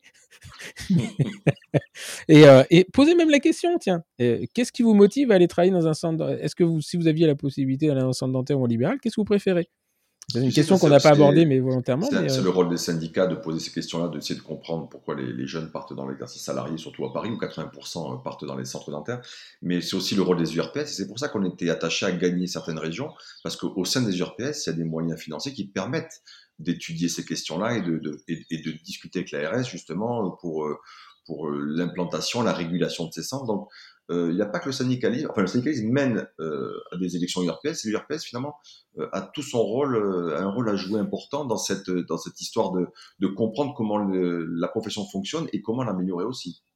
Et ce qui serait intéressant d'ailleurs, c'est que ces investigations, euh, alors centre dentaire, assistant dentaire, soient faites par les URPS qui sont régionales, et, ça serait très intéressant de voir les différences de mapping. De voir la disparité, oui. la disparité entre les régions. Si je pense que tu prends la région normande, la région PACA, la région toulousaine et. Euh, tu, viens de euh, lancer la prochaine campagne des URPS de toutes les régions UFSDL, là, finalement. Écoute, si tu as besoin d'un conseil en communication. honnêtement, on, en avait discuté sur les centres dentaires. On avait dit qu'il faut lancer une vaste campagne URPS pour essayer de, de, réguler au maximum ces centres qui s'implantent dans des zones surdotées et non pas dans des zones sous-dotées. Et, et, par contre, c'est vrai qu'il faut aussi se poser la question pourquoi les jeunes vont travailler dans ces centres-là en priorité? Pourquoi? Et, et, c'est pas forcément parce qu'ils sont feignants. sondage et pourront payer des gens de la communication pour justement pondre un sondage qui tienne la route avec des questions qui ne sont pas fermées, comme tu disais tout à l'heure. Parce que si tu, leur poses, si tu leur poses la question, qu'est-ce qui les motive? Et eh en fait, tu vas identifier. Il y a, y a, je veux dire, qu'est-ce qui les motive à la sortie de la fac? C'est que la formation initiale étant euh, ce qu'elle est, et euh, ils se sentent pas à l'aise. elle est faiblarde, mais pour le coup, hein, j'ai été responsable de ça, mais elle est faiblarde. Donc, qu'est-ce qu'ils font? Ils vont dans un endroit où la sanction de l'échec ne va pas euh, leur être répercuté tout de suite. Si tu veux, en fait, c'est un garde-fou. Il dit bon, je travaille dans un cabinet. Bon, si je fais une perforation, c'est pas moi qui la prendrai en charge. Et c'est d'ailleurs le problème, très probablement, j'en ai pas discuté avec eux, que les centres dentaires ont à gérer. C'est-à-dire que eux, s'ils ont que des jeunes qui font de la merde, et une fois qu'ils font plus de la merde, ils s'en vont, ils sont amenés à couler. Donc c'est pour ça que Dantego organise Dantego School, que Docalia fait Docalia Academy, machin, etc. C'est que eux, ils n'ont pas les mêmes problèmes que nous. Après, Stéphane, est-ce que est-ce qu'ils ne recherchent pas justement euh, une formation qu'ils n'ont pas trouvée à la faculté, c'est-à-dire dans tes School Bien sûr. Moi, je ne cautionne pas ce type de, de, formation, tu, tu, le comprends bien, mais est-ce que ces jeunes ne se, se disent pas, tiens, je vais peut-être être formé en implantologie gratuitement, puisque cette formation est payée par le, le centre, et du coup, ben, je, vais, je vais progresser dans mon exercice et je pourrais peut-être une fois Bien sûr. j'aurai effectué 3-4 ans dans ces centres, peut-être m'installer en libéral, avoir une activité normale? Et c'est tout à fait ça. Sauf que c'est pas Dantego School qui la paye, c'est euh, les OPCO. Ils sont salariés. non, mais c'est là où c'est malin, si tu veux. Et lui, en fait, eux, leur problème, c'est quoi? C'est de fidéliser les gens, c'est-à-dire d'éviter qu'ils partent une fois qu'il il investit sur eux. Ils ont ce problème de turnover qui est très, très, très important. Et, et, je pense... on n'en est même plus à avoir des salariés. Ils ont des libéraux qui viennent faire des vacations. Chez nous, c'est comme ça que ça se passe à Toulouse. Et ça serait intéressant de savoir, et ça serait intéressant de savoir pourquoi des libéraux vont faire des vacations dans ces, dans ces trucs-là. Et en fait, tu vas te retrouver, on va se retrouver sur le même problème que l'Angleterre a eu à gérer pendant des années, où les mecs étaient en NHS ou en private, et ils faisaient le NHS le matin, et leur, leur truc, c'était de décaler les mecs, les patients l'après-midi pour les mettre en private, en leur disant, bah, vous avez le droit à une dent, mais comme il y en a deux, on fait une le matin, une l'après-midi. Donc, si tu veux, les vrais problèmes que ces centres de sang et euh, on a discuté en fait, je voudrais vraiment monter un podcast là-dessus, c'est de comprendre les motivations des gens qui y vont et ceux qui sont contre. Et en fait, on peut être surpris. Moi, j'ai discuté avec des gens qui sont surpris, à tel point que tu as des gens qui vont y travailler qui le disent pas, ils veulent pas en parler.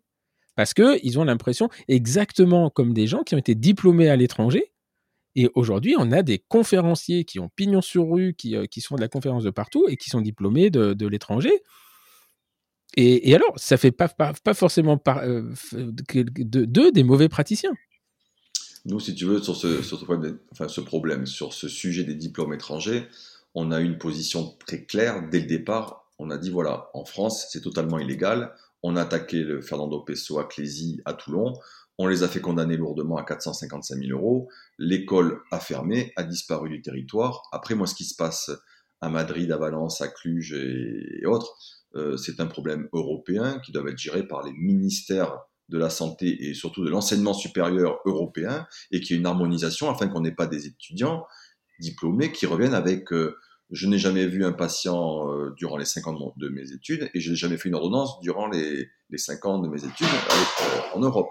Donc c'est vrai qu'au bout d'un moment, il va falloir harmoniser tout ça et peut-être même avoir ce qu'on appelle une, une validation des compétences entre chaque euh, pays, qu'on n'ait pas des diplômes qui ne valent rien par rapport à des diplômes qui valent quelque chose. Là-dessus, il y a du boulot, mais c'est aussi au niveau de l'ordre de, travailler. On, ah, Là, pour le coup, on, est, on est, euh, on est, on est attentif, on va dire. Mais c'est pour le coup, c'est vraiment les ministères de, de l'enseignement supérieur de tous les pays qui doivent euh, s'y pencher.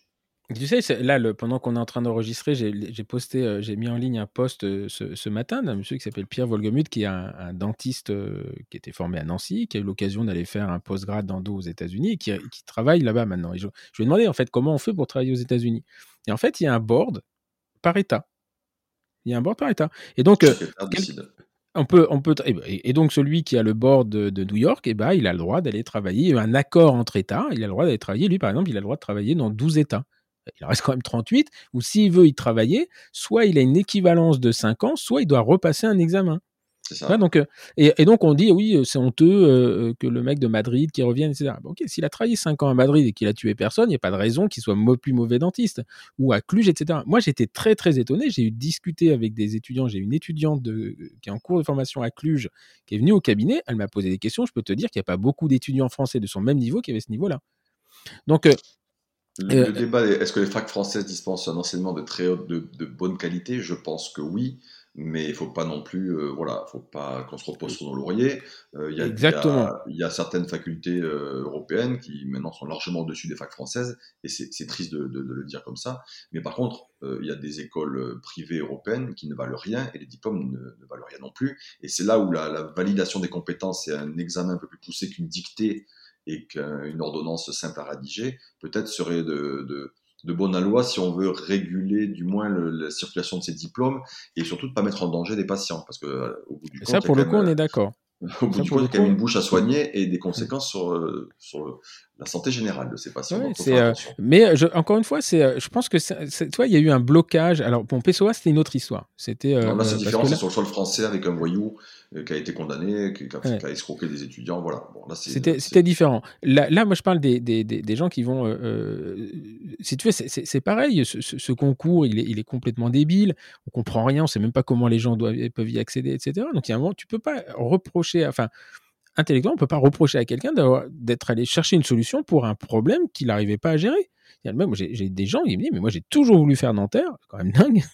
Et je me suis fait planter à deuxième année de médecine à deux places tu peux pas. Alors là, pour le coup, c'est tangente une frustration qui est telle que le, que, le mec, il est, il est, foutu pendant 20 ans.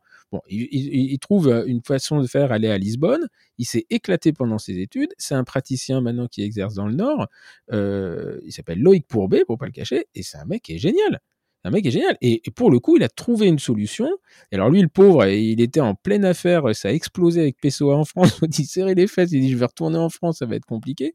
Voilà. Et, euh, et, j'avoue que euh, toi, toute cette, cette débâcle, alors dont vous n'êtes pas responsable du tout. Hein, C'était vraiment sur d'autres postes où on, traitait ces gens de, de moins que rien. Nous, on a fait le P1, on mérite déjà, passer le P1 ou le PASSES ou le PASS, ça te fait pas de toi un génie.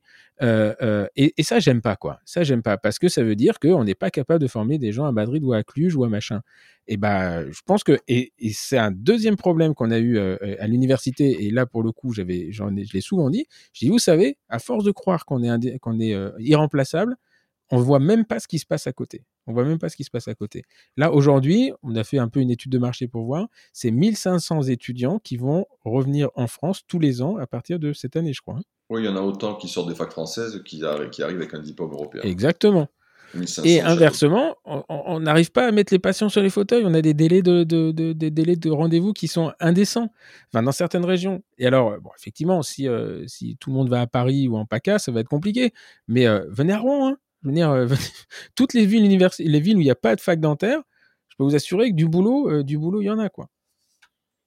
Il y a beaucoup d'enfants de, dentistes parisiens quand même à Madrid et autres pour avoir euh, des amis qui ont envoyé leur leur fille. Il y a beaucoup de, mais tiens, c'est intéressant ce que j'ai vu. Alors, moi, est-ce qu'on s'installe à Rouen? C'est la bonne question. est-ce que toi, tu as des enfants de 21-23 ans, je crois, c'est ça hein, J'ai vu sur ton CV. Et ils ont. Euh, s'il y en avait un qui te dit, papa, je veux faire dentaire, qu'est-ce que tu aurais fait En toute honnêteté. On s'est posé la question, tu te doutes bien. Euh, il a voulu, il veut faire un dentaire ou pas? Non, il, euh, un fait droit de la santé, enfin il est en pleine maîtrise master droit de la santé, et l'autre est école de commerce à Bordeaux, euh, business school euh, classique, mais je crois qu'ils ont été un petit peu dégoûtés peut-être euh, de, de l'investissement de leur père dans, dans, dans, le syndicalisme. Je sais pas. Enfin, il y, y, a eu un rejet en tout cas du médical. Mais s'ils m'avaient demandé de, de, partir à l'étranger pour passer euh, ce diplôme, j'aurais été bien embêté. Je pense que quand même je les aurais inscrits au concours en France parce que j'aurais aimé quand même qu'ils passent le concours de manière à voilà euh, que ce soit pas quelque chose de euh, d'automatique, c'est-à-dire de, partir directement euh, dans un pays étranger pour avoir un diplôme sans passer de concours en France. Pour moi, c'était pas concevable. Après, euh, je pense qu'en tant que président de syndicat, ça m'aurait ça m'aurait quand même embêté de défendre certaines valeurs et que mon enfant parte dans une école étrangère. Mais ça, c'est de point de vue personnel, pas pour Mais autant. que- ça, voilà. c'est génial. Ça, c'est c'est très intéressant ta réponse. Parce que ça, en fait, ça veut dire que tu as ta casquette de père et tu as ta casquette de président syndicat. Je peux pas, je peux, je peux pas accepter des choses que je, que je combats au quotidien.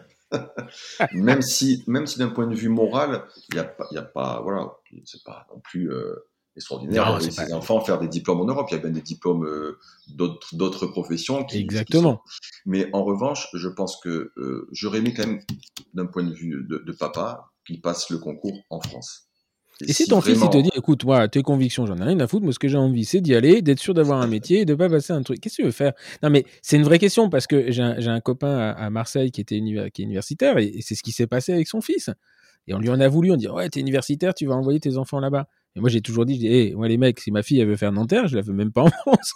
Tu sais, vu le coût de certaines écoles, je pense que je demande à mon fils peut-être de payer la moitié en faisant un crédit qu'il qu'il aurait remboursé après. Mais non, la question, la question ne se pose même pas parce que bon, j'ai eu la chance ou la malchance qu'ils aient, qu'ils aient pas envie de faire dentaire. Mais ça aurait été compliqué. euh, Mais je sais que d'un point de vue, à l'époque, quand je me suis posé la question, il était hors de question que- qu'ils partent directement euh, en Europe sans avoir euh, un petit peu, entre guillemets, marné pour ce concours, même si ce concours actuellement est devenu un, grand n'importe quoi et une usine à gaz que peu de personnes ont été capables de m'expliquer euh, ces derniers mois, entre le LACES, le- les, les filières parallèles pour revenir après. Enfin, c'est quand même quelque chose qui est devenu très compliqué et l'année euh, 2021 a été une année euh, catastrophique pour les primants. Parce que là, pour le Ah bah, coup, euh, honnêtement, moi, je- tu me demandes c'était comment ça se passe. une Ma fille m'a demandé, euh, ma fille m'a demandé l'autre jour. Je, je, sais, je sais pas. En fait, je, sais pas. Bon, C'est très compliqué, très très compliqué et Très, très pas compliqué. du tout, c'est c'est pas du tout pour le coup euh, parce qu'on critiquait le concours euh, très sélectif.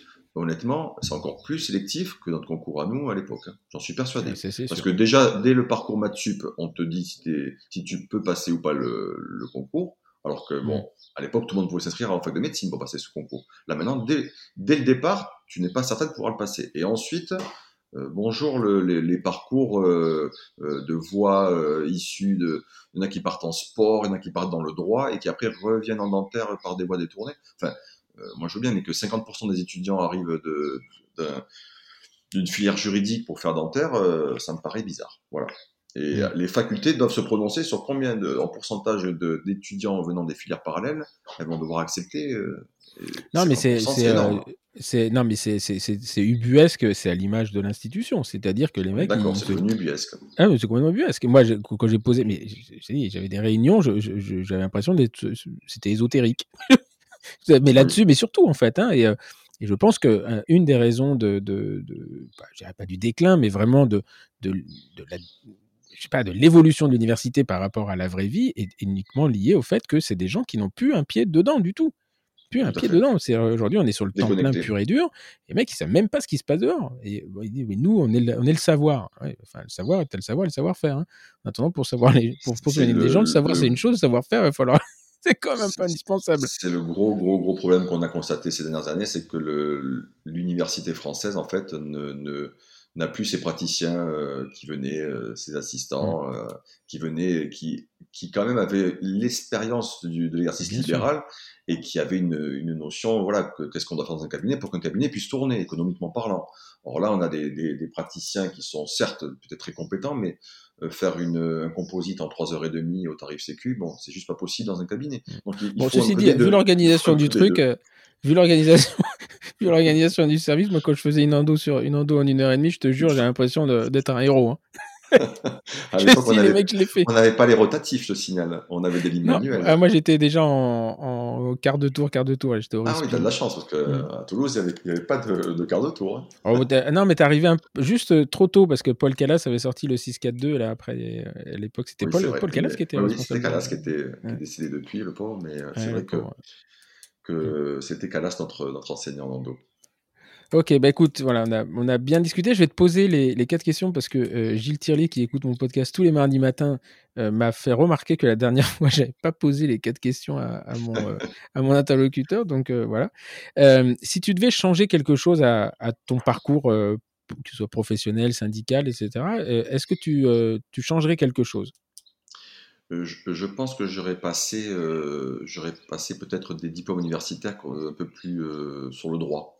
Parce que ça m'a, quand j'ai fait mon début d'expertise, j'ai été vraiment passionné et je me suis posé la question de savoir si j'avais choisi finalement la, la bonne voie en faisant dentaire, parce que bon, j'aime mon métier, mais j'adore le droit, j'adore le juridique et je pense que j'aurais peut-être complété, euh, et peut-être que dans les années à venir, je vais compléter mon bagage, euh, on va dire, euh, de diplôme par des, des diplômes universitaires juridiques. Voilà, il y a, y a le, le, master droit de la santé que fait mon fils peut être peut être accessible à des, on va dire, en dehors de, pas à la fac, ça peut être fait par, euh, par on va dire, à domicile. Donc, euh, je pense que je vais peut-être suivre cet enseignement euh, pour avoir un master droit de la santé qui est passionnant. Moi, j'adore le droit et c'est vrai que de plus en plus, dans tous les dossiers que l'on que l'on gère, il y a cette partie juridique et, et, et j'aurais changé ça. Peut-être que je me suis trompé de voie, j'aurais peut-être dû faire avocat, ou... mais, mais j'adore le droit. Voilà, c'est ça que j'aurais aimé changer. Ok, dans ton parcours professionnel, on a compris, euh, j'ai oublié son nom, mais je crois que tu as eu un mentor. Hein, euh, Qu'est-ce qui t'a le, le, plus inspiré finalement? Alors il y, a, le parcours syndical et le parcours professionnel. Le parcours syndical, c'est vrai que c'est il y a, il y a toutes les personnes que j'ai croisées au fil des ans qui sont devenues euh, mes cadres, mes, mes, mes, présidents de région. Et Alain Panchéry, qui est, qui est à la retraite depuis depuis huit ans, je crois maintenant, était donc euh, quelqu'un qui m'a qui m'a qui a bouleversé ma vie dans le sens où il m'a ouvert les yeux sur euh, sur le fait que si vraiment tu crois en ce que tu fais, tu peux changer les choses et surtout tu peux participer activement à, aux modifications de ton exercice. Et la preuve en est, c'est qu'aujourd'hui, je suis président d'un syndicat depuis 10 ans, alors qu'au départ, je voulais juste être un adhérent. Et il m'a fait comprendre que euh, c'est pas le syndicat qui t'apporte euh, quelque chose, seulement c'est toi qui peux apporter au syndicat. Mmh. Et, et, par ta combativité, euh, on te donne la possibilité de, de, grimper très rapidement dans la hiérarchie, les échelons, et de te retrouver à des postes finalement décisionnels. Et, et j'ai un poste qui est quand même euh, très important dans la profession, ouais. puisque j'ai la, la, responsabilité de signer une convention euh, ou pas. Donc ça veut dire que ça veut dire quelque chose. Voilà, par ma signature, je peux changer euh, façon, tout l'exercice quotidien de mes de mes de mes confrères et consoeurs. Donc ça c'est c'est quelque chose qui est voilà. Alors c'est pas un pouvoir, hein, c'est juste une responsabilité que j'assume totalement d'ailleurs et que, que mes cadres assument totalement. Hein. Quand on ne signe pas, on assume ce qu'on fait. Ou quand on va peut-être signer un jour, euh, je l'espère, ça voudrait dire que la convention nous, convient. Mais tu en rêves de ça, de, tu en rêves de poser ta signature un jour J'aimerais, oui. J'aimerais quitter le syndicalisme après avoir signé une convention et me dire, on aura quand même réussi à avoir une convention qui, plaît à la profession et qui convient à tout le monde. Voilà, ça c'est le, rêve ultime d'un de, de, de, président de la FSDL. C'est pas gagné, hein, Stéphane, je t'avoue, mais voilà, c'est le rêve ultime. Donc pour en revenir donc à Alain Pancheri, donc voilà, qui était mon mentor, qui m'a fait comprendre tout cela. Après, j'ai, il y a Pascal Palot, qui est mon secrétaire euh, général, qui était à Toulouse, qui habite à qui habite à 10 km de chez moi, et qui toutes ces années en fait euh, dormait, était en veille et, et on s'est rencontrés un jour, on a mangé, on a, fait un restaurant, et il m'a dit, voilà, moi j'étais président de, de la Corpo à Paris, et je suis allé, je suis allé me, euh, alors c'est pas s'emmurer, mais il s'est, il s'est mis du plâtre autour des bras, et il s'est en fait mis autour d'un poteau du ministère de la Santé pour que Kouchner accorde, c'était, voilà, à l'époque, c'était le, le statut euh, pour les étudiants euh, hospitaliers. Mmh. Et il s'est en fait euh, emmuré au ministère de la Santé, et donc il a fallu, avec une, une scie, découper euh, le plâtre pour le libérer, et Kouchner l'a reçu. Et je me suis dit, quand même, là, on a, là, on a un syndicaliste en puissance.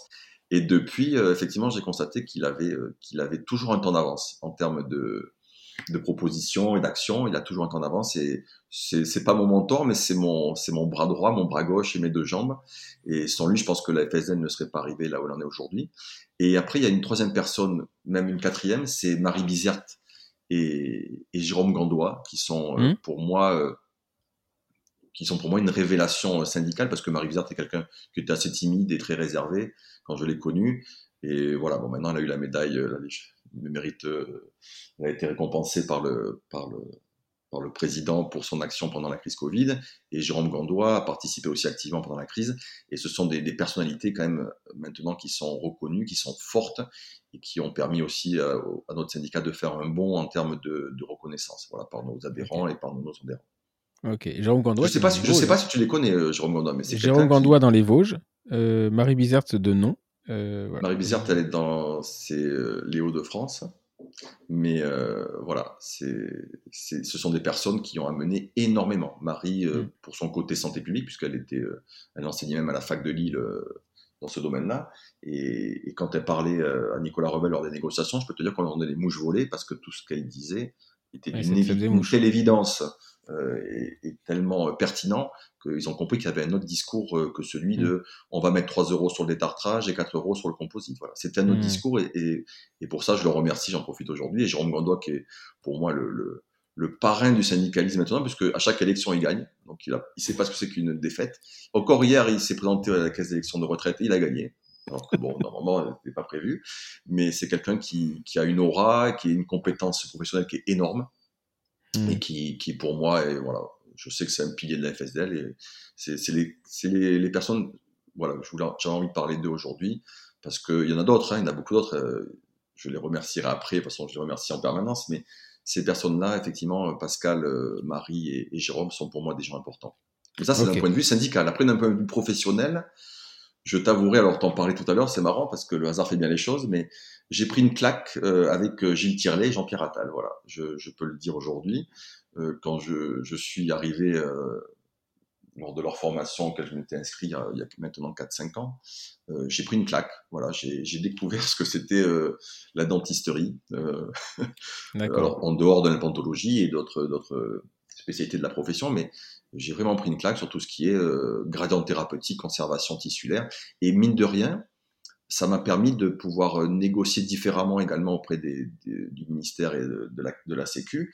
Parce que quand tu connais un peu le sujet, c'est plus facile de bah, discuter gradient thérapeutique euh, avec Rebelle. Quand tu voilà, quand as fait GRF et quand tu as eu Gilles et, Jean-Pierre, voilà, tu sais de quoi tu parles. Et ce qui est marrant, c'est que j'ai fait cette formation avec Pascal Palot, donc on l'a mmh. fait ensemble. Et c'est vrai que quand tu as un président de syndicat, un secrétaire national qui arrive en négociation et qui ont fait le GRF, le discours est pas forcément le même. Voilà, en termes mmh. de, conservation tissulaire et de, vision d'une politique euh, de, santé bucco-dentaire, on a, moi, ça, moi, ça a vraiment été une bouffée, euh, pas délirante, mais vraiment une, bouffée de joie de, découvrir euh, des praticiens hors normes, aussi compétents, un professeur aussi, aussi calé sur tous les, les biomatériaux et tout, tout le reste.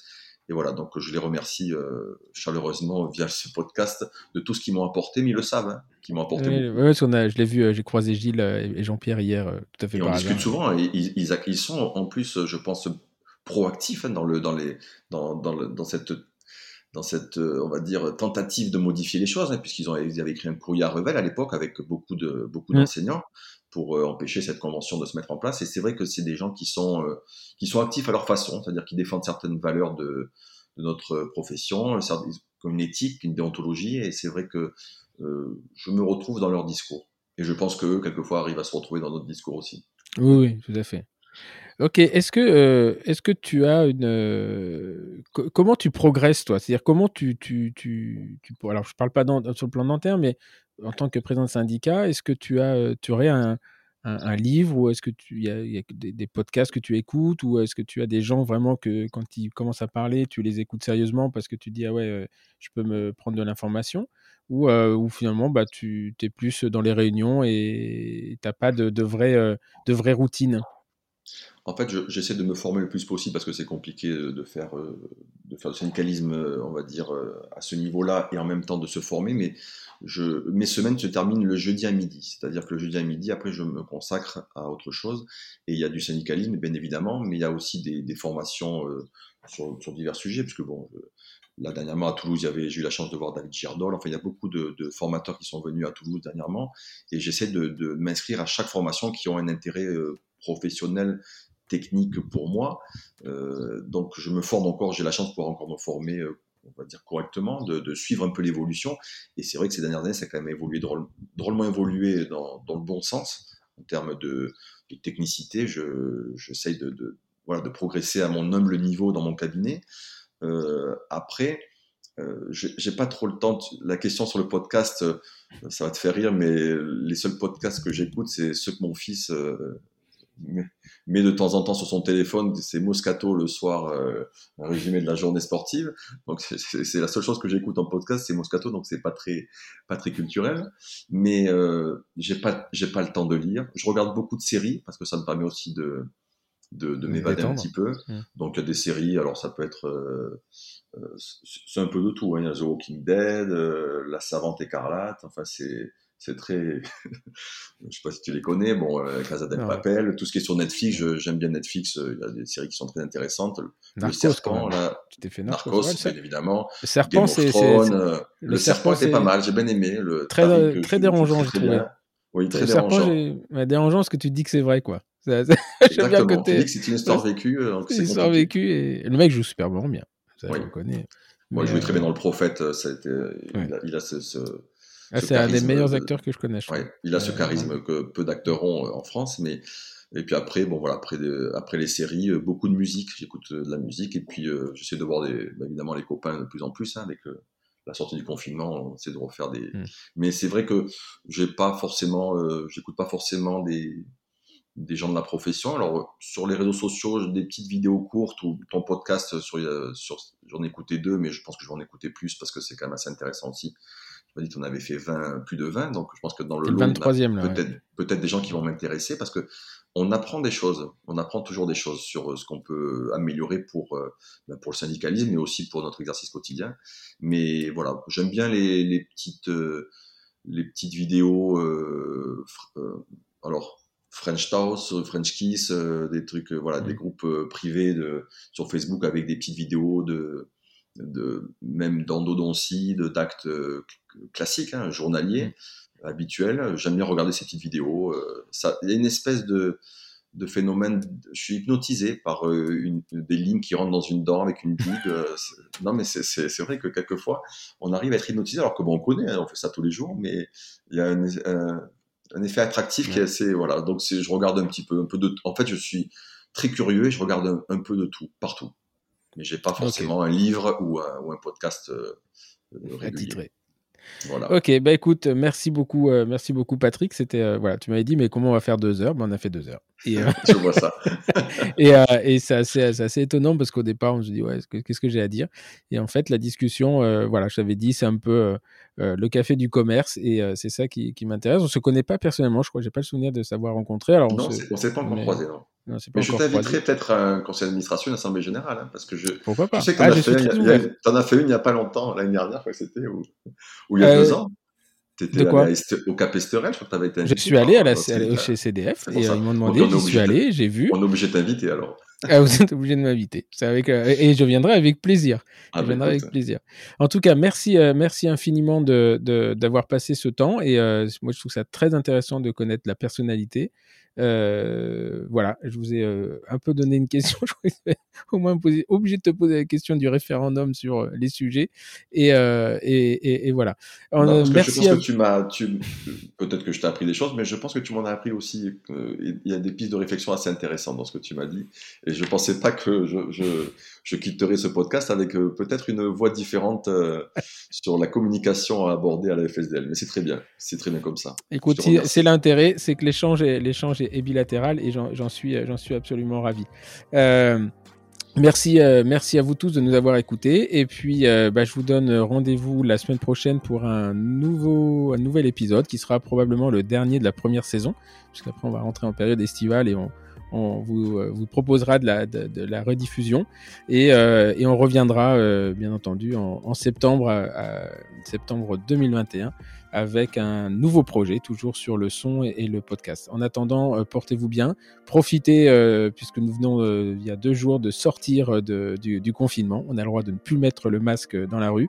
Donc ça peut paraître bizarre de dire ça maintenant, mais quand les gens écouteront ce podcast il y a un an, eh bien, ils se souviendront qu'il y a eu un, un 17 juin 2021 où on a été libéré. Et moi, j'en suis ravi parce que c'est la première fois que les gens dans la rue mon nouveau visage puisque j'ai été opéré euh, le 19 octobre. Et depuis on porte un masque. Et euh, après tout ce que j'ai souffert, je suis quand même content de montrer que mon visage a beaucoup changé depuis. Voilà, merci à vous, merci de votre fidélité et puis euh, si vous avez aimé, partagez, partagez sur les réseaux sociaux. voilà, je trouve que c'est très intéressant aujourd'hui d'avoir eu un, président de syndicat, qu'on a parfois des caricatures euh, euh, des, gens. Et c'est ça que j'aime dans les podcasts, c'est que bah, on, je les pousse un peu dans les retranchements et on apprend plein de choses. Et en fait, on s'aperçoit que personne n'est mauvais, il y a toujours du bon derrière. À très bientôt et merci. Au revoir.